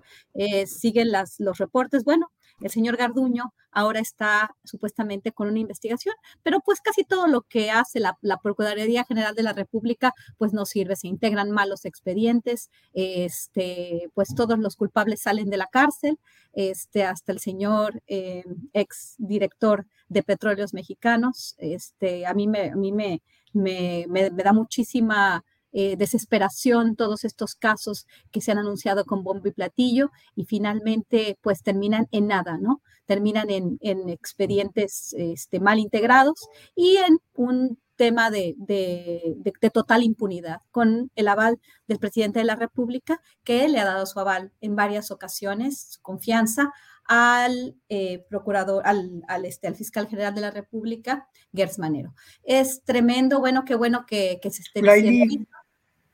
¿Sí? ¿Perdón? No, no, que se esté, es que escuché algo, que se esté diciendo este tipo de cosas, pero pues que finalmente no sabemos si va a llegar a término, ya estamos en la recta final del sexenio de Andrés Manuel López Obrador, se puedan hacer muy pocas cosas. El padre Alejandro Solalinde, cuando se me, se me cayó la, la, comunicación la vez pasada, no, no, no pudimos seguir, bueno, no pude seguir en la conversación, habló de toda una reforma de la eliminación del Instituto Nacional de Migración y entonces le, le, le puso el, el, presidente un, un estate quieto, ¿no? Y al final, pues dependiendo de la investigación, que como, como, como hemos visto la trayectoria de, de Gers Manero durante todo este sexenio, pues ha sido ni nula. Entonces, cualquier intento, ¿no? De, lo, ya lo vimos también con lo de, lo de Nuevo Laredo, ¿no? Eh, ¿Qué pasó con la cadena de mando? Agarran a unos cuantos elementos como chivos expiatorios y continúa la porquería. Esto me tiene, me tiene decepcionada en realidad. Eh, a veces recibo críticas por ser crítica a un gobierno en el que hemos creído muchos, pero verdaderamente, ¿dónde están las acciones en términos de investigación judicial y, y de impartición de justicia? ¿no? Creo que, creo que que empiece la, Fiscalía General de la República una investigación, no dice absolutamente nada. Hay muchos oscuros, muchísimos oscuros. Y en el tema del Instituto Nacional de Migración, las denuncias constantes, las extorsiones, la participación en delitos de agentes del Instituto Nacional de Migración, esta no es la primera ni la última, ¿no? Hay, hay toda un, un concatenamiento de intereses oscuros. Y bueno, sí, este, la cabeza es, es, un lugar muy importante para empezar, pero en realidad se va a hacer algo, en realidad eh, en la recta final del sexenio vamos a mejorar el sistema migratorio mexicano y la atención a las comunidades migrantes sin, sin delito, y vamos, o, vamos a seguir con lo mismo y vamos a seguir siempre este, pues siguiendo las, las directrices de los estadounidenses en el tema migratorio. Bien, Guadalupe Correa Cabrera, gracias. Eh, Ricardo Ravelo, ¿Qué opinas de esta pues sujeción a proceso de, de Francisco Garduño, a un proceso que tendrá una audiencia, no una orden de aprehensión, sino una audiencia, ya se irá viendo. El propio presidente de la República ha hecho un reconocimiento al buen trabajo que ha hecho Garduño en el Instituto Nacional de Migración y ha expresado pues palabras eh, de elogio hacia este funcionario. ¿Qué te sugiere que pueda suceder en este caso? El presidente ha dicho que no habrá impunidad. ¿Confías, Ricardo, en que haya castigo a Garduño, a otros directivos y a delegados o solamente a unos cuantos? No, a mí me parece una tomada de pelo del presidente. Es decir, este, se le ha pasado todo el sexenio diciendo mentiras, ofreciendo justicia, una cosa es lo que se diga en la mañanera, que es el ejercicio populista más famoso de este país, y otra cosa es lo que se hace. Es decir, hay una distancia abismal entre las palabras y los hechos. Eh, me ahorro el calificativo que merece el presidente, pero en realidad es que, bueno, cinco años de mentiras me parece que pues, están más que claros y demostrados cero combate a la, impunidad, cero combate a la corrupción, no hay resultados en seguridad pública, ahí están los grupos criminales impunes, este, y por otro lado, pues como dice Guadalupe, bueno, ahí están los casos de Pemex, impunes, un solo detenido del Huachicol, este, de aquella mafia que dijo que operaba en Pemex en un piso de la torre, robándole el combustible a, a, la paraestatal, pues no hay, no hay detenidos, no hay procesos. eh, Lozoya en un ping-pong, sale, no sale, ofrece pruebas, en fin, eh, finalmente pues eh, no pasa absolutamente nada. Y lo de Garduño, pues me parece que otra vez es el mismo juego, el mismo recurso, volver a ofrecer a través de la mañanera, pero pues de eso a que eh, haya un proceso abierto, que, se que se juzgue a Francisco Garduño por eso, pues me parece que hay una, hay una distancia bastante grande, ¿no? Que, y, una improbable que esto ocurra, este, como ha pasado también en Segalmex, que pues eh, como lo hemos dicho, es el, creo que va a pasar a la historia como el agujero negro de corrupción más este, escandaloso de este sexenio. Este, no se dice nada, por ejemplo, de, del secretario de Relaciones Exteriores, este, Marcelo Ebrard, que fue el que renovó los 18 contratos de la empresa que operaba en esa estación migratoria. Este, no hay investigación por ahí. Francisco Barduño va a seguir en su cargo hasta que sea pues ya indiciado. De tal manera que, bueno, pues vemos el mismo, es la misma gata pero revolcada, ¿no? Desde que tomó posesión viene diciendo lo mismo, lo mismo. De tal manera que honestamente lo que te puedo decir al respecto es que me parece, como lo dije, una tomada de pelo y eh, una mentira más del presidente. Bien, Ricardo. Eh, Víctor Ronquillo, ¿qué te parece este procesamiento eh, judicial de Francisco Garduño? Las palabras del presidente de elogio a él y no sé qué opinas, si crees que sea también una tomadura de pelo o no. Yo creo que hay que hablar del tema migratorio, ¿no? Yo creo que ese es el gran tema. Eh, que, debemos atender. Y a mí me parece que esta acción, y es una pregunta que me hago, servirá eh, y estará encaminada a terminar con lo que ha sido una política de control migratorio. Si esto será posible, tengo mis dudas al respecto porque al final de cuentas esta política migratoria no está establecida desde México, es parte de una estrategia no solamente en Estados Unidos, sino a nivel internacional.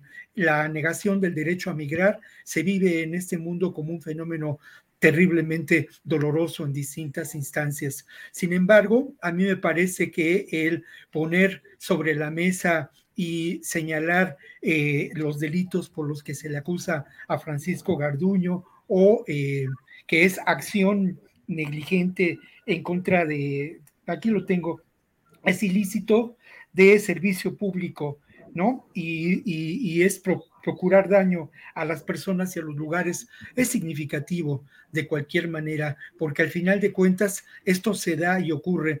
Mm, creo que nos debe hacer conciencia y debemos propugnar por llevar más allá la justicia y no asumir actitudes pasivas y fatalistas. Y luego, por otro lado, a mí me parece que... Eh, y hago también la misma pregunta, ¿puede ser un golpe a la corrupción que conocemos, se establece desde hace décadas en el tema migratorio en este país con la participación del poder político, de fuerzas de seguridad y sin duda del Instituto Nacional de Migración.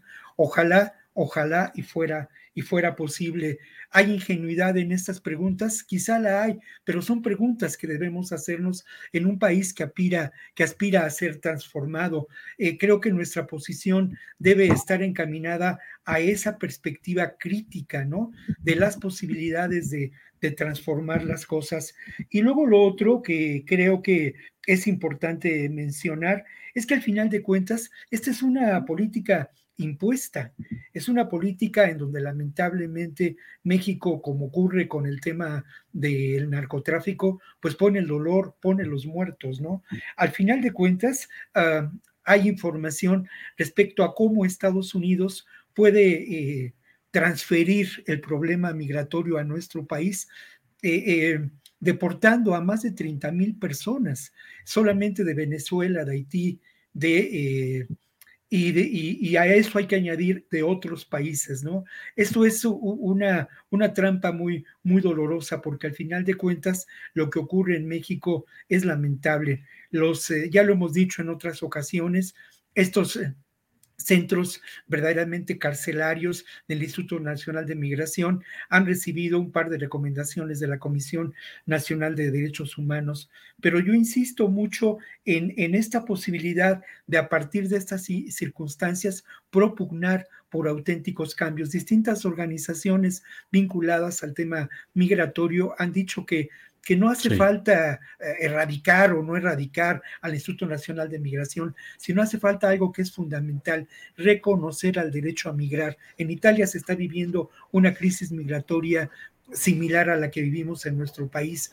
En distintos lugares del mundo esta crisis ha provocado decenas de miles de personas que deben ser reconocidas como refugiados, como los migrantes que se encuentran en este país. Por otro lado, creo que las acusaciones a Garduño son menores. Garduño también es responsable de haber actuado con tácticas militares represivas, fuertemente represivas en contra de las personas que integraban las caravanas. Hay evidencias de estos hechos que tienen que sumarse a esta acusación formulada por la Fiscalía General de la República, Julio. Bien.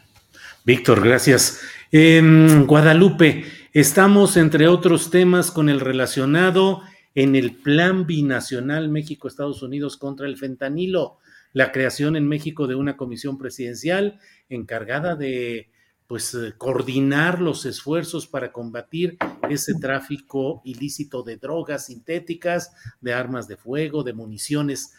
¿Cómo ves todos estos esfuerzos compartidos? ¿Hay algo destacable? Luego dicen que si no quieres resolver un problema, crea una comisión, porque esa comisión va a garantizar que no se avance de verdad.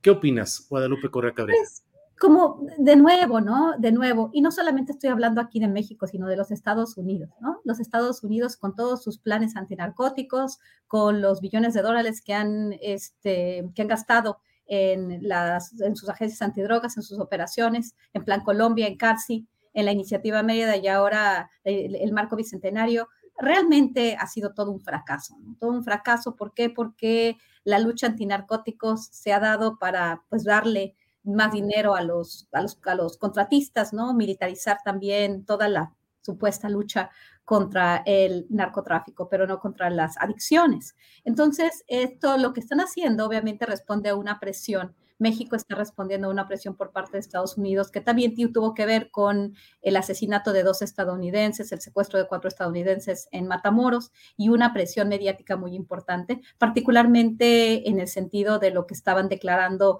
varios políticos de altísimo nivel de los Estados Unidos más que nada conservadores, pero también demócratas, ¿no? Entonces, en, en esta narrativa eh, los estadounidenses le echan la culpa a los carteles mexicanos cuando ya hablamos todo lo que son los carteles y la cuestión de la demanda y la oferta de drogas. Pero bueno, para Estados Unidos es un problema muy importante definitivamente, aunque de nuevo, ¿no? Vamos todos a crear una comisión este, para vincularnos a la agenda estadounidense por otro lado. Y por otro lado, también sabemos que la Fiscalía General de la República, que el Poder Judicial, ya hay que dejar de despolitizar, despartidizar esta, esta discusión, ¿no? Los más oficialistas, los más cercanos a Andrés Manuel López Obrador, ponen el ojo en el, en el Poder Judicial y pues los antiobradoristas ponen el ojo en todo lo que hace la cuarta transformación. Cuando lo que sí es que tenemos un país en el cual no hay justicia.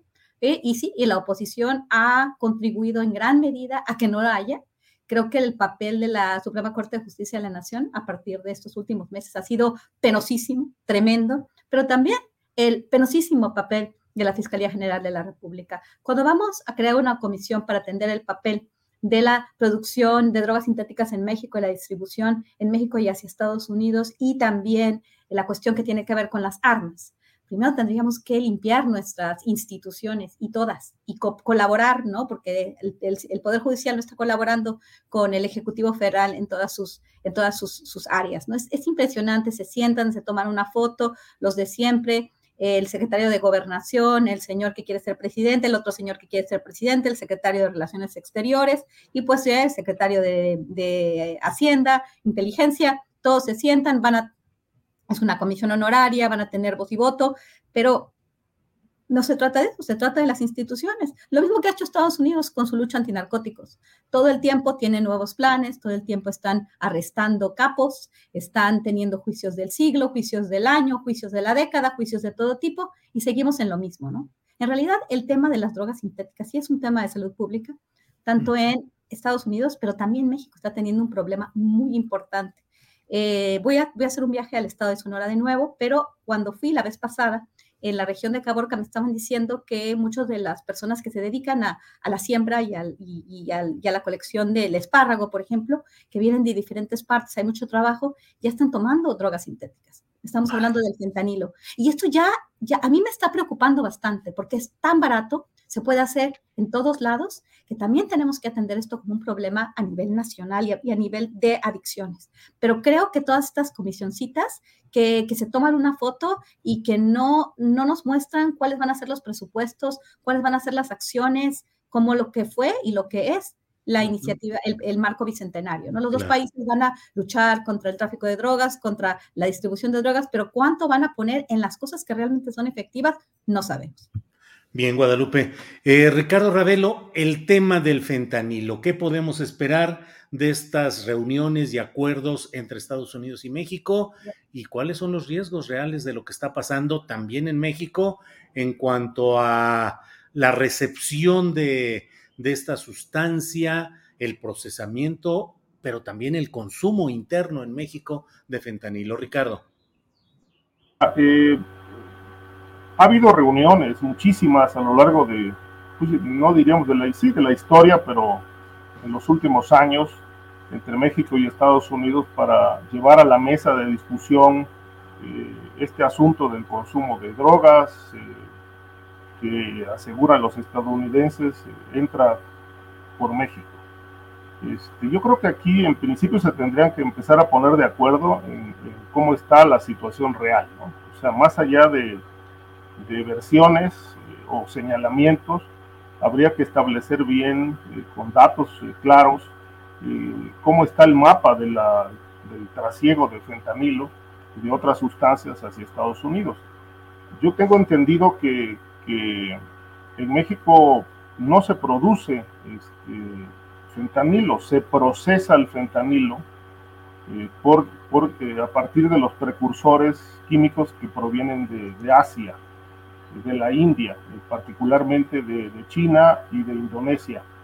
Pero este, en México, pues como un país geográficamente privilegiado, pues se ha explotado muchísimo este tráfico eh, añadiendo fentanilo a muchas otras drogas que antes no contenían esta sustancia, como es la cocaína, la heroína, el crack, entre otras, y que las hacen potencialmente adictivas y mortales.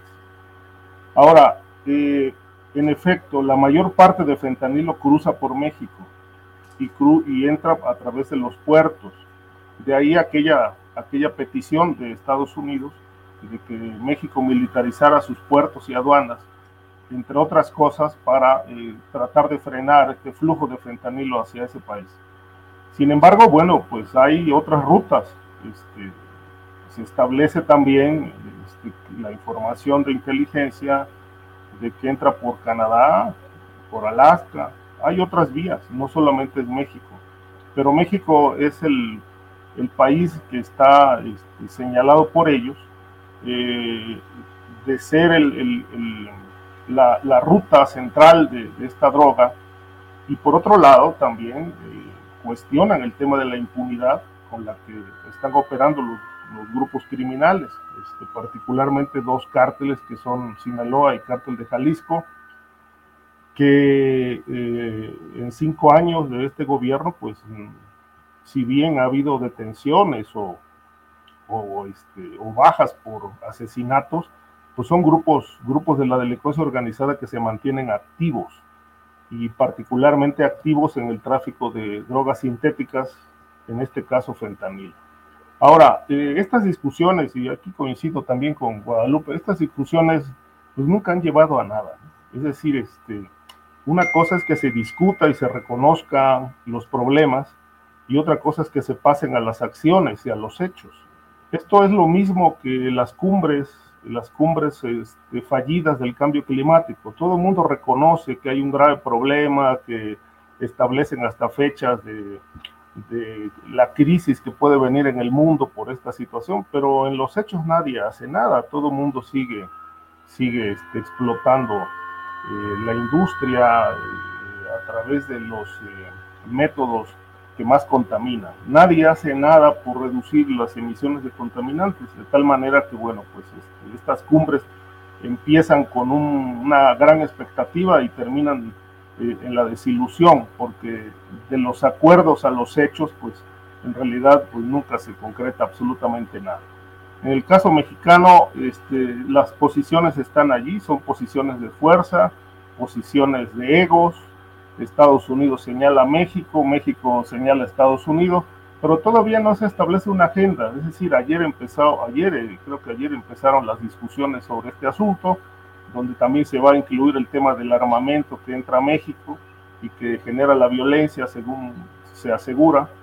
Este, pero pues vamos a esperar que, que se desprende de, esta, de estas reuniones, pero no espero nada extraordinario, es decir, como siempre, un reconocimiento de las cosas, de los problemas, pero las acciones y los hechos siguen, siguen brillando por su ausencia este, porque México no reconoce, es decir, el presidente ha dicho que no hay control territorial de ningún grupo criminal, cuando aquí vemos que eso es obvio y es evidente, ahí está la violencia, los desplazados, el cobro de piso, municipios completos tomados frente a los ojos de la Guardia Nacional y de los militares. Entonces, pues si eso no es control territorial, pues no sé a qué podremos llamarle control territorial.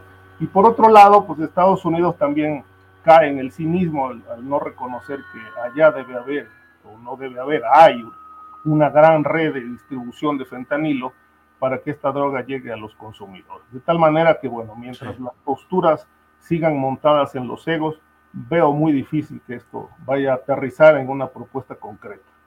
Bien, Ricardo, gracias. Víctor Ronquillo, Víctor, en el chat nos dicen eh, que hay un análisis muy negativo de la realidad que estamos viviendo.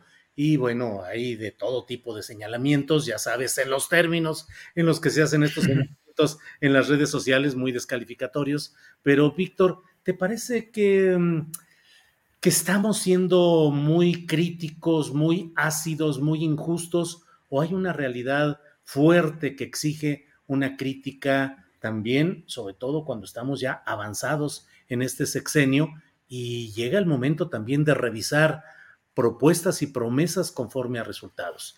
Te pregunto esto y desde luego el tema también relacionado con Garduño y migración. Yo creo que, yo creo que más bien hay que ir a fondo a las cosas, ¿no?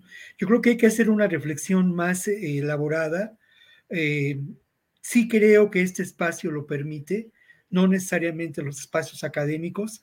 A, veces creo que lamentablemente en los medios caemos en lugares comunes, en frases hechas, en fatalismos, sin entender lo que realmente ocurre, ¿no? Y aseveramos cosas como decir eh, con mucha ligereza que las cosas siguen igual que las cosas no han cambiado, y no me refiero a los procesos de transformación impulsados o no por este gobierno, eh, en los que seguramente tendremos muchos de nosotros dudas, me refiero a la, a la propia dinámica de los problemas sociales. No hay duda de que encontramos ahora una realidad absolutamente diferente en términos del tráfico de, de drogas, del negocio, de las transnacionales del delito, y de la economía también del delito que no, que no abordamos, ¿no? Y que, y que damos una, un brochazo y nos seguimos adelante. Lo que, lo que a mí me preocupa muy, muy, muy, mucho, pues, ¿no? Muy grandemente. Pero yo quisiera hablar un poco en términos precisamente del fentanilo y el armamento. Son los dos grandes temas que en este momento ocupan a las distintas instancias de seguridad en ambos países, ¿no? Ello y el tema migratorio, sin duda, son fundamentales en esta agenda de la relación de México con Estados Unidos. Aquí las dos posiciones eh, parecen, eh, digamos, llegar a, posibles alianzas, ¿no? Eh, México demanda que cese el tráfico de armas, demanda a los fabricantes de armas, demanda a, los distribuidores de armas en Arizona y me parece que es una posición inteligente eh, al respecto, ¿no? Hay todo un discurso político, toda una elaboración jurídica que no podemos desechar con un plumazo. Por otro lado, el grave problema en Estados Unidos del fentanilo ha sido declarado, es la primera vez que se declara a una droga como un problema, como una amenaza emergente. Hay eh, en cuanto a estos dos temas enormes preocupaciones. Los muertos siempre son jóvenes, los muertos en los tiroteos y en las masacres proceden de grupos sociales de alta vulnerabilidad en muchas ocasiones. Y creo que eh, la manera en que se encara en Estados Unidos el problema del fentanilo no es eh, desde una perspectiva de salud pública, sino es desde una perspectiva que tiene que ver con lo financiero y con la seguridad. Voy a, citar al SAR de, antinarcóticos en, en Estados Unidos, que habla precisamente del fentanilo adulterado y él dice la salud y la seguridad pública son una cara de la misma moneda. Es, eh, es un funcionario, el más alto funcionario, es un médico y él considera que la salud pública y la seguridad pública son caras de la misma moneda. Enormemente preocupante esa perspectiva.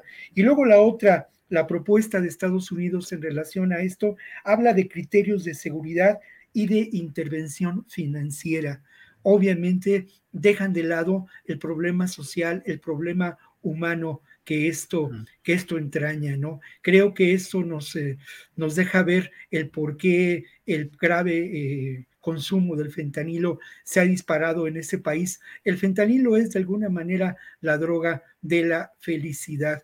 En cuanto al armamento, aquí sufrimos las consecuencias. Hay, ante la demanda de Estados Unidos de limitar el tráfico de fentanilo, la posible producción de fentanilo en México, que creo que es muy posible en los términos que lo ha mencionado Ricardo, porque aquí existe la organización, la, digamos, la infraestructura para distribuirla, para producirla por parte de las organizaciones criminales. Creo que, eh, perdón, estaba hablando del, armamento, ¿no? Creo que ahí eh, México tiene pues un reclamo fundamental y ese reclamo también es un reclamo que distintas organizaciones a nivel internacional, yo tuve ocasión de charlar hace unas semanas con una misión que vino a México eh, por parte de distintos países y ellos hablaban precisamente de la importancia de este par de demandas eh, presentadas por México ante Estados Unidos y de la dimensión internacional que tienen. Entonces, a veces insisto mucho en ello, ¿no? Desde el micrófono, eh, desde nuestra posición, pues borramos de un plumazo muchas cosas sin entender eh, muchas dinámicas y sin encontrarnos eh, en, inmersos, ¿no? En, estas, en estas problemáticas. Bien, gracias. Guadalupe, em, no sé si se le ha dado poca atención a algo que es relevante, que es la sentencia de la Corte Interamericana de Derechos Humanos que ha notificado, perdón. Es que quería, quería decir, quería, decir una cosa, no estoy muy de acuerdo con Víctor en, en su análisis sobre la situación de seguridad del país. Estos grandes cambios, estos cambios que, que, que menciona, yo verdaderamente veo que, continuamos en un estado eh, de gran inseguridad y la distribución de narcóticos, la capacidad de muchos grupos criminales de ejercer eh, el control del territorio, obviamente por dinámicas de militarización que se dieron desde años, desde los, desde los sexenios panistas. No lo dudo, el tema de la impunidad y de la corrupción no es algo nuevo, pero de eso, que realmente esta administración haya tenido un cambio, hay que preguntarle a las personas que viven en algunos estados o en algunas regiones del país donde la delincuencia organizada sigue haciendo de las suyas. En realidad, eh, pues los... Pero no dije eso, eh, perdón, pero no dije eso. Hay un artículo hoy en la jornada de mi amigo Abel Barrera que describe lo que está ocurriendo en Tasco.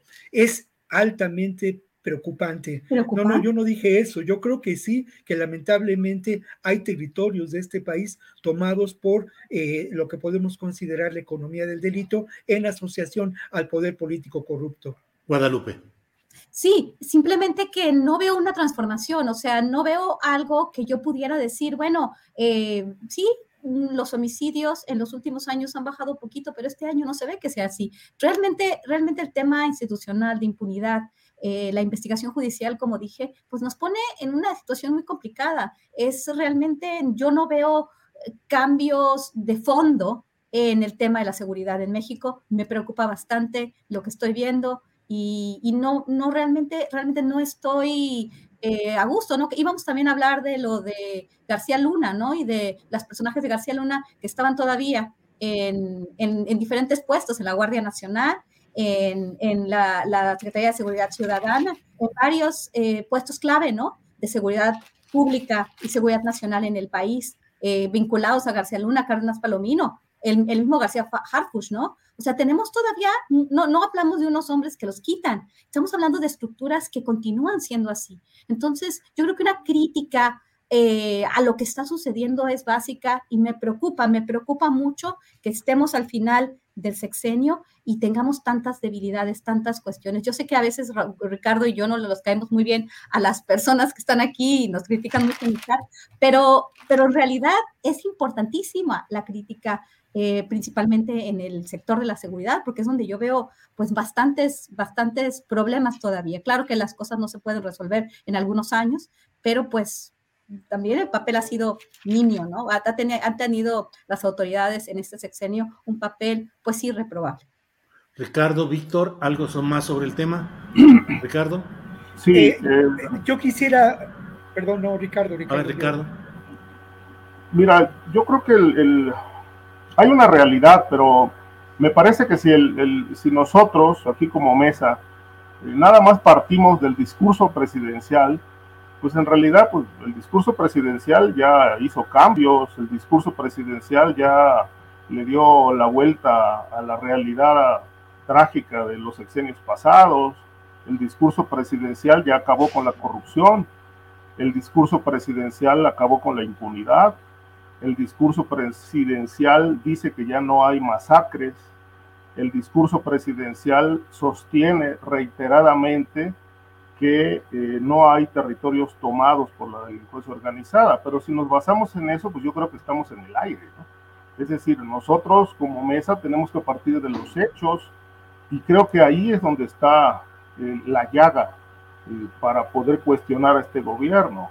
Tú decías, Julio, que si estamos muy duros, yo creo que no, al contrario, creo que le falta todavía subir el tono del cuestionamiento al régimen, porque es un régimen que en realidad este, se, ha montado en la demagogia desde que tomó el poder en 2018 y hasta hoy no tenemos un solo tema este, con resultados concretos. La única política pública que le ha funcionado al presidente se llama los programas sociales. Y eso porque tiene un lado clientelar, deben funcionar. Fuera de eso, desde mi punto de vista y con todo respeto a los seguidores del presidente, todo lo demás está por hacerse y muchas cosas se van a heredar al siguiente gobierno. El tema del narcotráfico y su violencia con 500 o 600 muertos diarios, ese va a ser una herencia trágica y el presidente ha dicho, si esto no se resuelve antes de que concluya mi gobierno, será un fracaso la cuarta transformación. Pues ya lo veo como un fracaso, porque no tenemos un solo resultado en materia de combate al crimen organizado. Y en los demás rubros, bueno, hay muchísimos cuestionamientos, cifras, cifras que no coinciden con la realidad, de tal manera que, bueno, si todo parte de lo que se dice en la mañanera, pues yo creo que andamos. El discurso anda por un lado y la realidad del país por otro. Bien, Ricardo. Víctor, ¿querías agregar algo? Pues sí, solamente insisto mucho en ello, ¿eh? No, no es la mañanera. Eh, creo que no voy a, incurrir en, descalificar lo dicho por mis compañeros, ¿no? pero creo que hay eh, en términos reales mucha ligereza en algunas de las apreciaciones. Eh, en el caso, por ejemplo, que es el siguiente tema que nos ocuparía, las declaraciones de Herrera Valles, pues no hay duda, ¿no? De que existe lamentablemente un aparato de seguridad vinculado con prácticas autoritarias que se dan desde la década de los años 70. Y esto hay que decirlo y hay que entenderlo para eh, comprender lo que está ocurriendo. Lo mismo pasa con esta degradación social de la que somos víctimas y con la presencia determinante del poder eh, criminal vinculado al poder político corrupto. Ha sido un sistema que se ha encontrado en crisis en diferentes momentos y que lamentablemente ha salido adelante a partir de los mecanismos más oscuros de la corrupción, de la represión autoritaria, ¿no? El Estado mexicano, en muchos, a lo largo de muchas décadas, ha funcionado como un Estado verdaderamente criminal. Eh, la apuesta de este gobierno fue intentar trascender esa realidad. Hasta dónde ha sido posible es complejo, porque al final de cuentas lo que existe y se generó durante el foxismo fueron autonomías, islas de poder político que ya no estaban regidas por el poder autoritario priista. Y esto generó todavía un mayor proceso de corrupción. Y por otro lado, no hay que olvidar cómo los propios grupos criminales, que habría que, encontrar muchas definiciones para hablar de ellos. No es lo mismo el grupo criminal vinculado a la política y al grupo empresarial que al sicariato, pero estos grupos criminales han construido esta propia realidad política de corrupción en asociación también a políticos eh, de alto poder en diferentes gobiernos de nuestro país. Esta nómina de priistas que se encuentran en la cárcel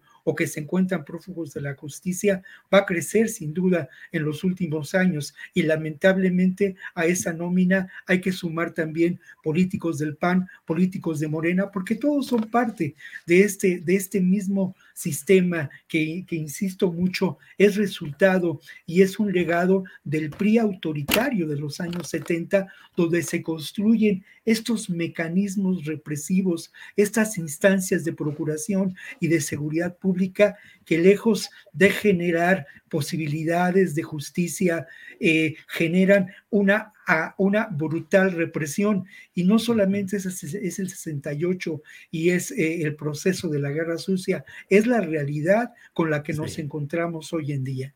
Bien, bien, pues vamos adelante. Eh, se nos ha ido el tiempo, son las 2 de la tarde con 53 minutos. Nos quedan dos, tres minutitos para postre, el tema que quieran. Guadalupe Correa Cabrera, por favor, postrecito.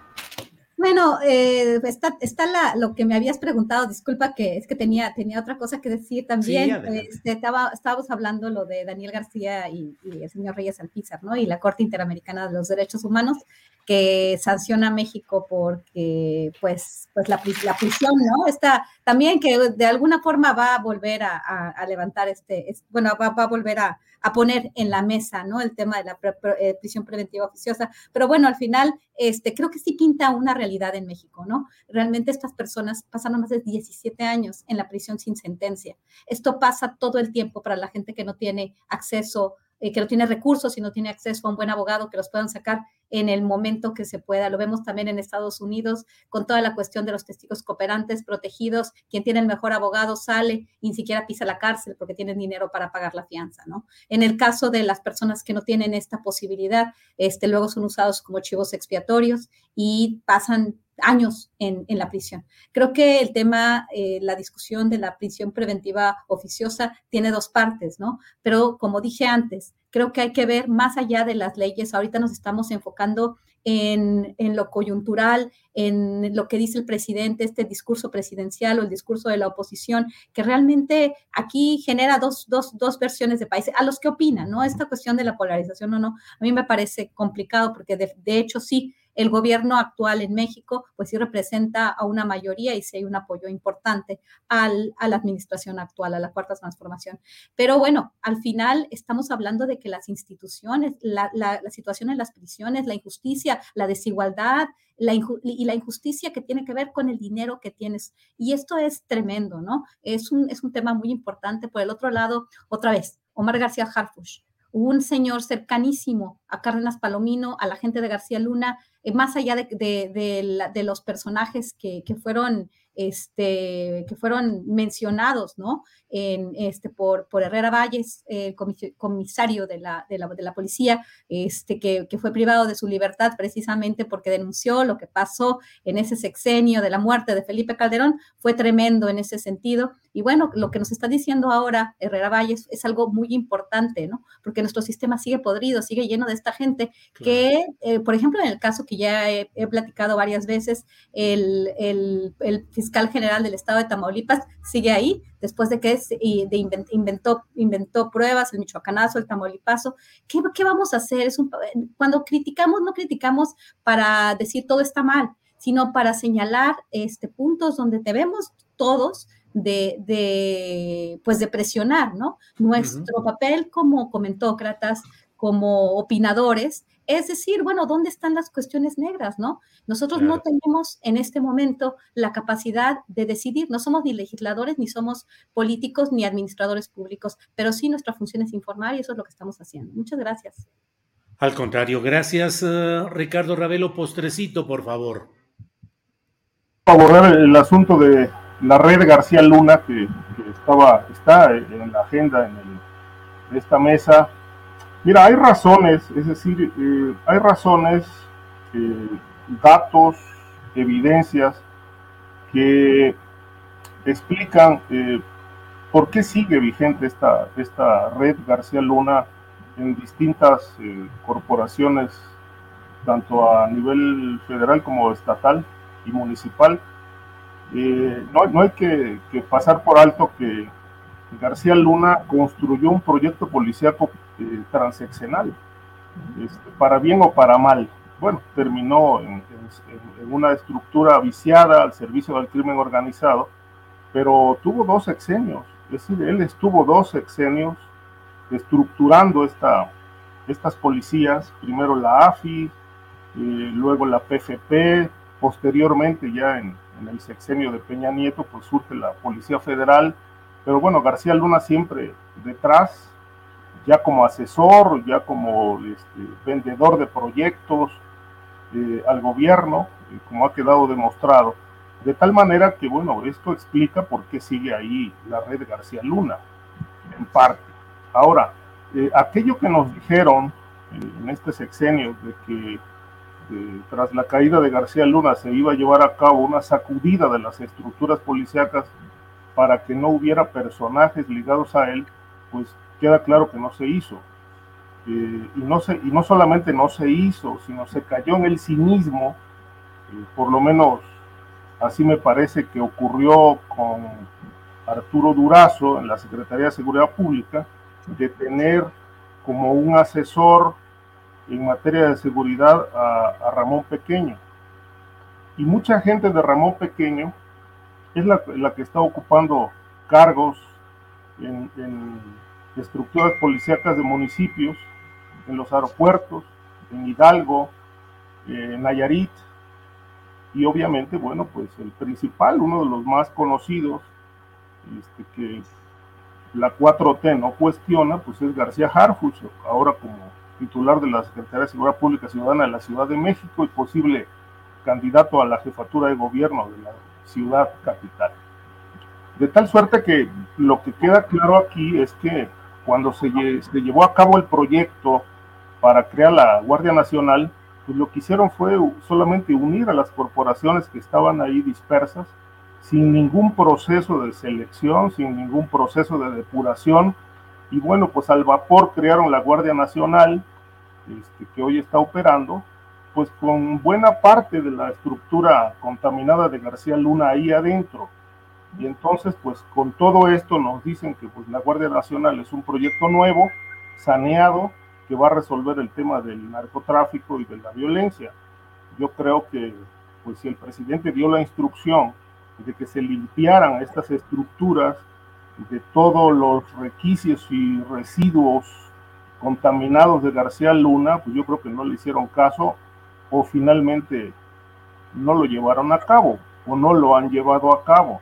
Se lo acaban de recordar en la mañanera y ellos tienen la lista de quiénes son los policías que, que están operando, están en activo, pero pues hasta hoy no se conoce una orden directa para, para poderlo separar de sus funciones. Bien.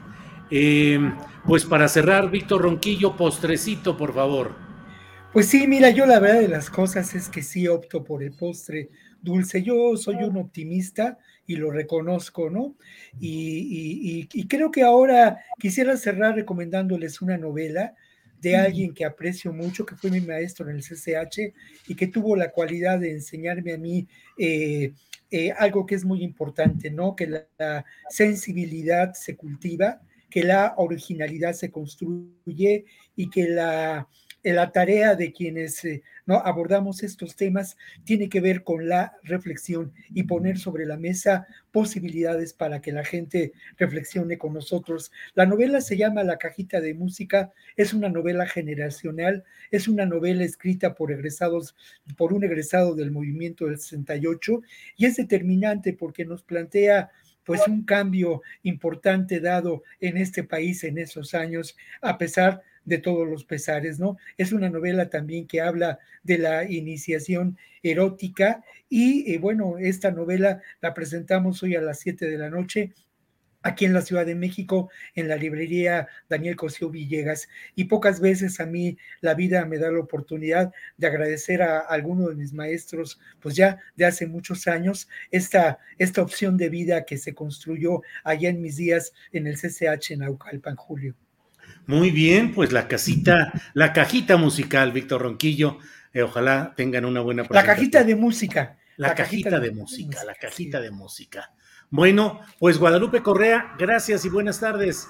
Muy buenas tardes, Julio. Adiós, Víctor, Ricardo. Eh, gracias, igual. Ricardo, gracias. Julio, buenas tardes, buen fin de semana. Víctor, Víctor gracias. Víctor, gracias. Bye, que les vaya muy bien. Hasta luego. Gracias. Seguimos adelante. Gracias por su participación en esta ocasión. Déjeme ver si tenemos más información. No se vaya porque estamos todavía con mi compañera Adriana Buentello. Adriana, aquí estamos.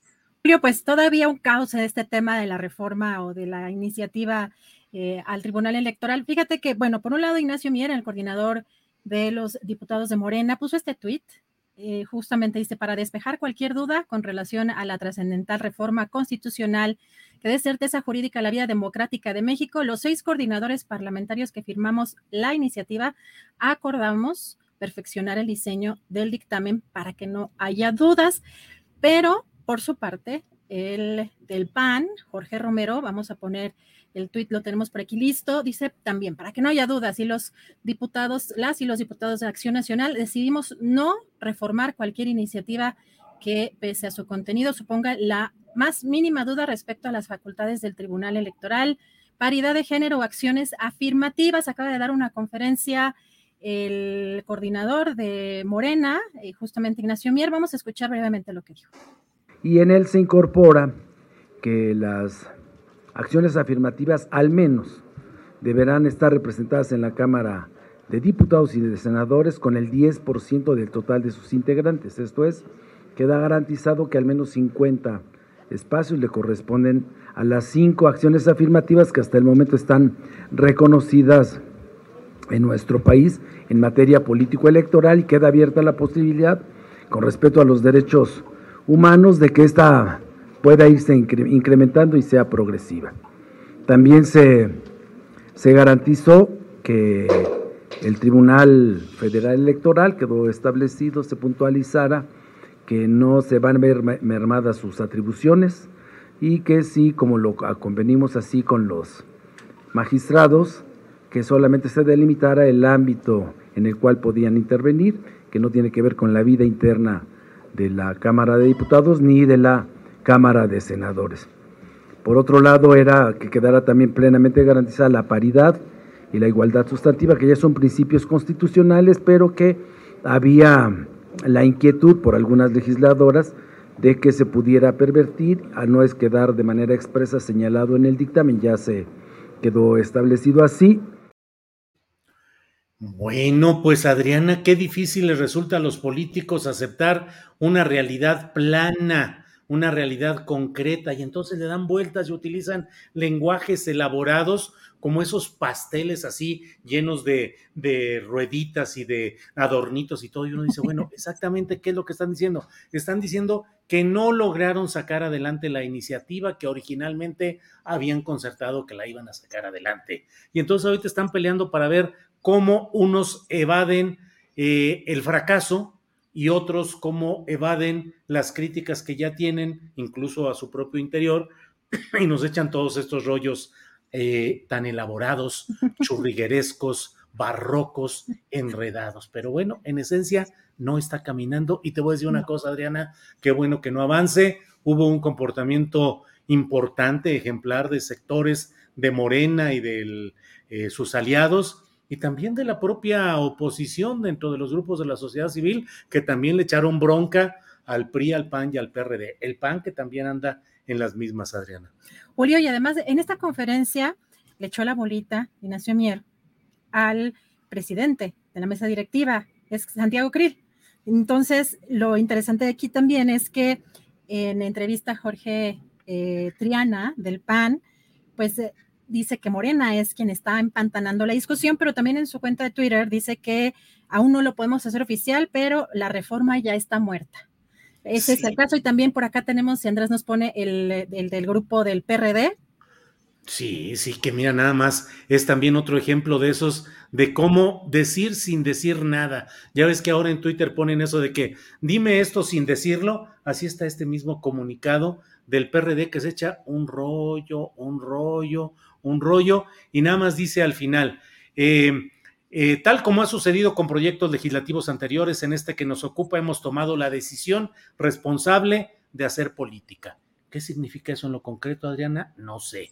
Luego dice, sin embargo, no se alcanzaron los consensos indispensables. Es decir, no fracasamos, no es que nos hayan presionado, no es que nos hayan echado bronca las organizaciones de ellos de sociedad civil, sino que no se alcanzaron los consensos indispensables. En consecuencia, las y los diputados de la bancada perredista seguiremos desarrollando nuestra labor legislativa en favor de los derechos de las y los mexicanos especialmente las mujeres. Eso es demagogia en su estado más puro y más, o sea, ni modo, imagínate que anunciaran estos diputados eh, que a partir de hoy anunciamos a México que ya no vamos a desarrollar labor legislativa en favor de derechos de las y los mexicanos, especialmente las mujeres. O sea, puro rollo, Adriana.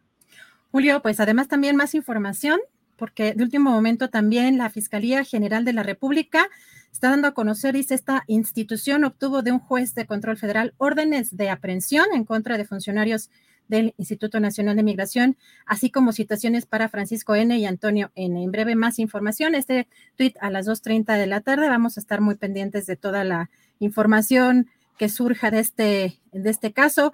Eh, Julio, pues mucho movimiento en estas últimas horas. Y ay, antes de que antes de que se me olvide, saquen la pluma si quieren apoyar a nuestra compañera Laura Sánchez Ley. Nos acaba de hacer llegar su cuenta en lo que vemos cómo podemos apoyar eh, para que se revise su cuenta, para, para que se revise también la actuación de las de esta aseguradora. Eh, pues lo importante es que pueda solventar en, lo inmediato y además que esté en una situación de pues extremo eh, dolor, pues aquí está su cuenta. Si quieren apoyarla, lo que sea, es, eh, es un apoyo importante y estaremos también muy atentos a ver qué resuelve, eh, pues también en términos de pues su, su pues el asegurador, a ver si en algún momento sí llega a hacerle caso o habrá que hacer una movilización más, más importante. Pero por lo pronto, aquí los datos de nuestra compañera Laura Sánchez Ley, que está en una situación muy crítica. Así es, así es. Laura Sánchez Ley, una gran periodista, una gran investigadora que nos ha ofrecido muchos datos, muchas investigaciones importantes y hoy está en esta situación. Ojalá MetLife meta orden en sus procesos y ojalá también la Conducef. Habría que preguntarle al titular de la Conducef, Oscar Rosado, qué es lo que se hace en estas circunstancias. Bueno, pues vamos a seguir adelante.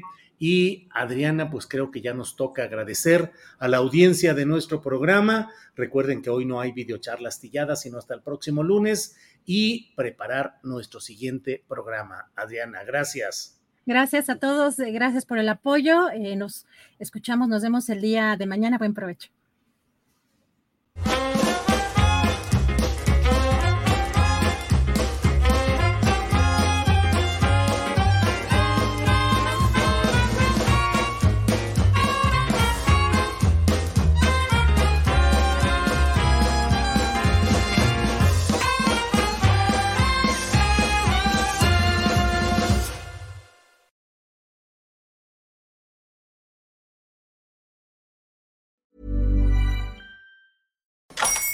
Hola, buenos días, mi pana. Buenos días, bienvenido a Sherwin Williams. ¡Ey! ¿Qué onda, compadre? ¿Qué onda? Ya tengo lista la pintura que ordenaste en el ProPlus app. Con más de 6.000 representantes en nuestras tiendas listos para atenderte en tu idioma y beneficios para contratistas que encontrarás en aliadopro.com. En Sherwin Williams somos el aliado del PRO.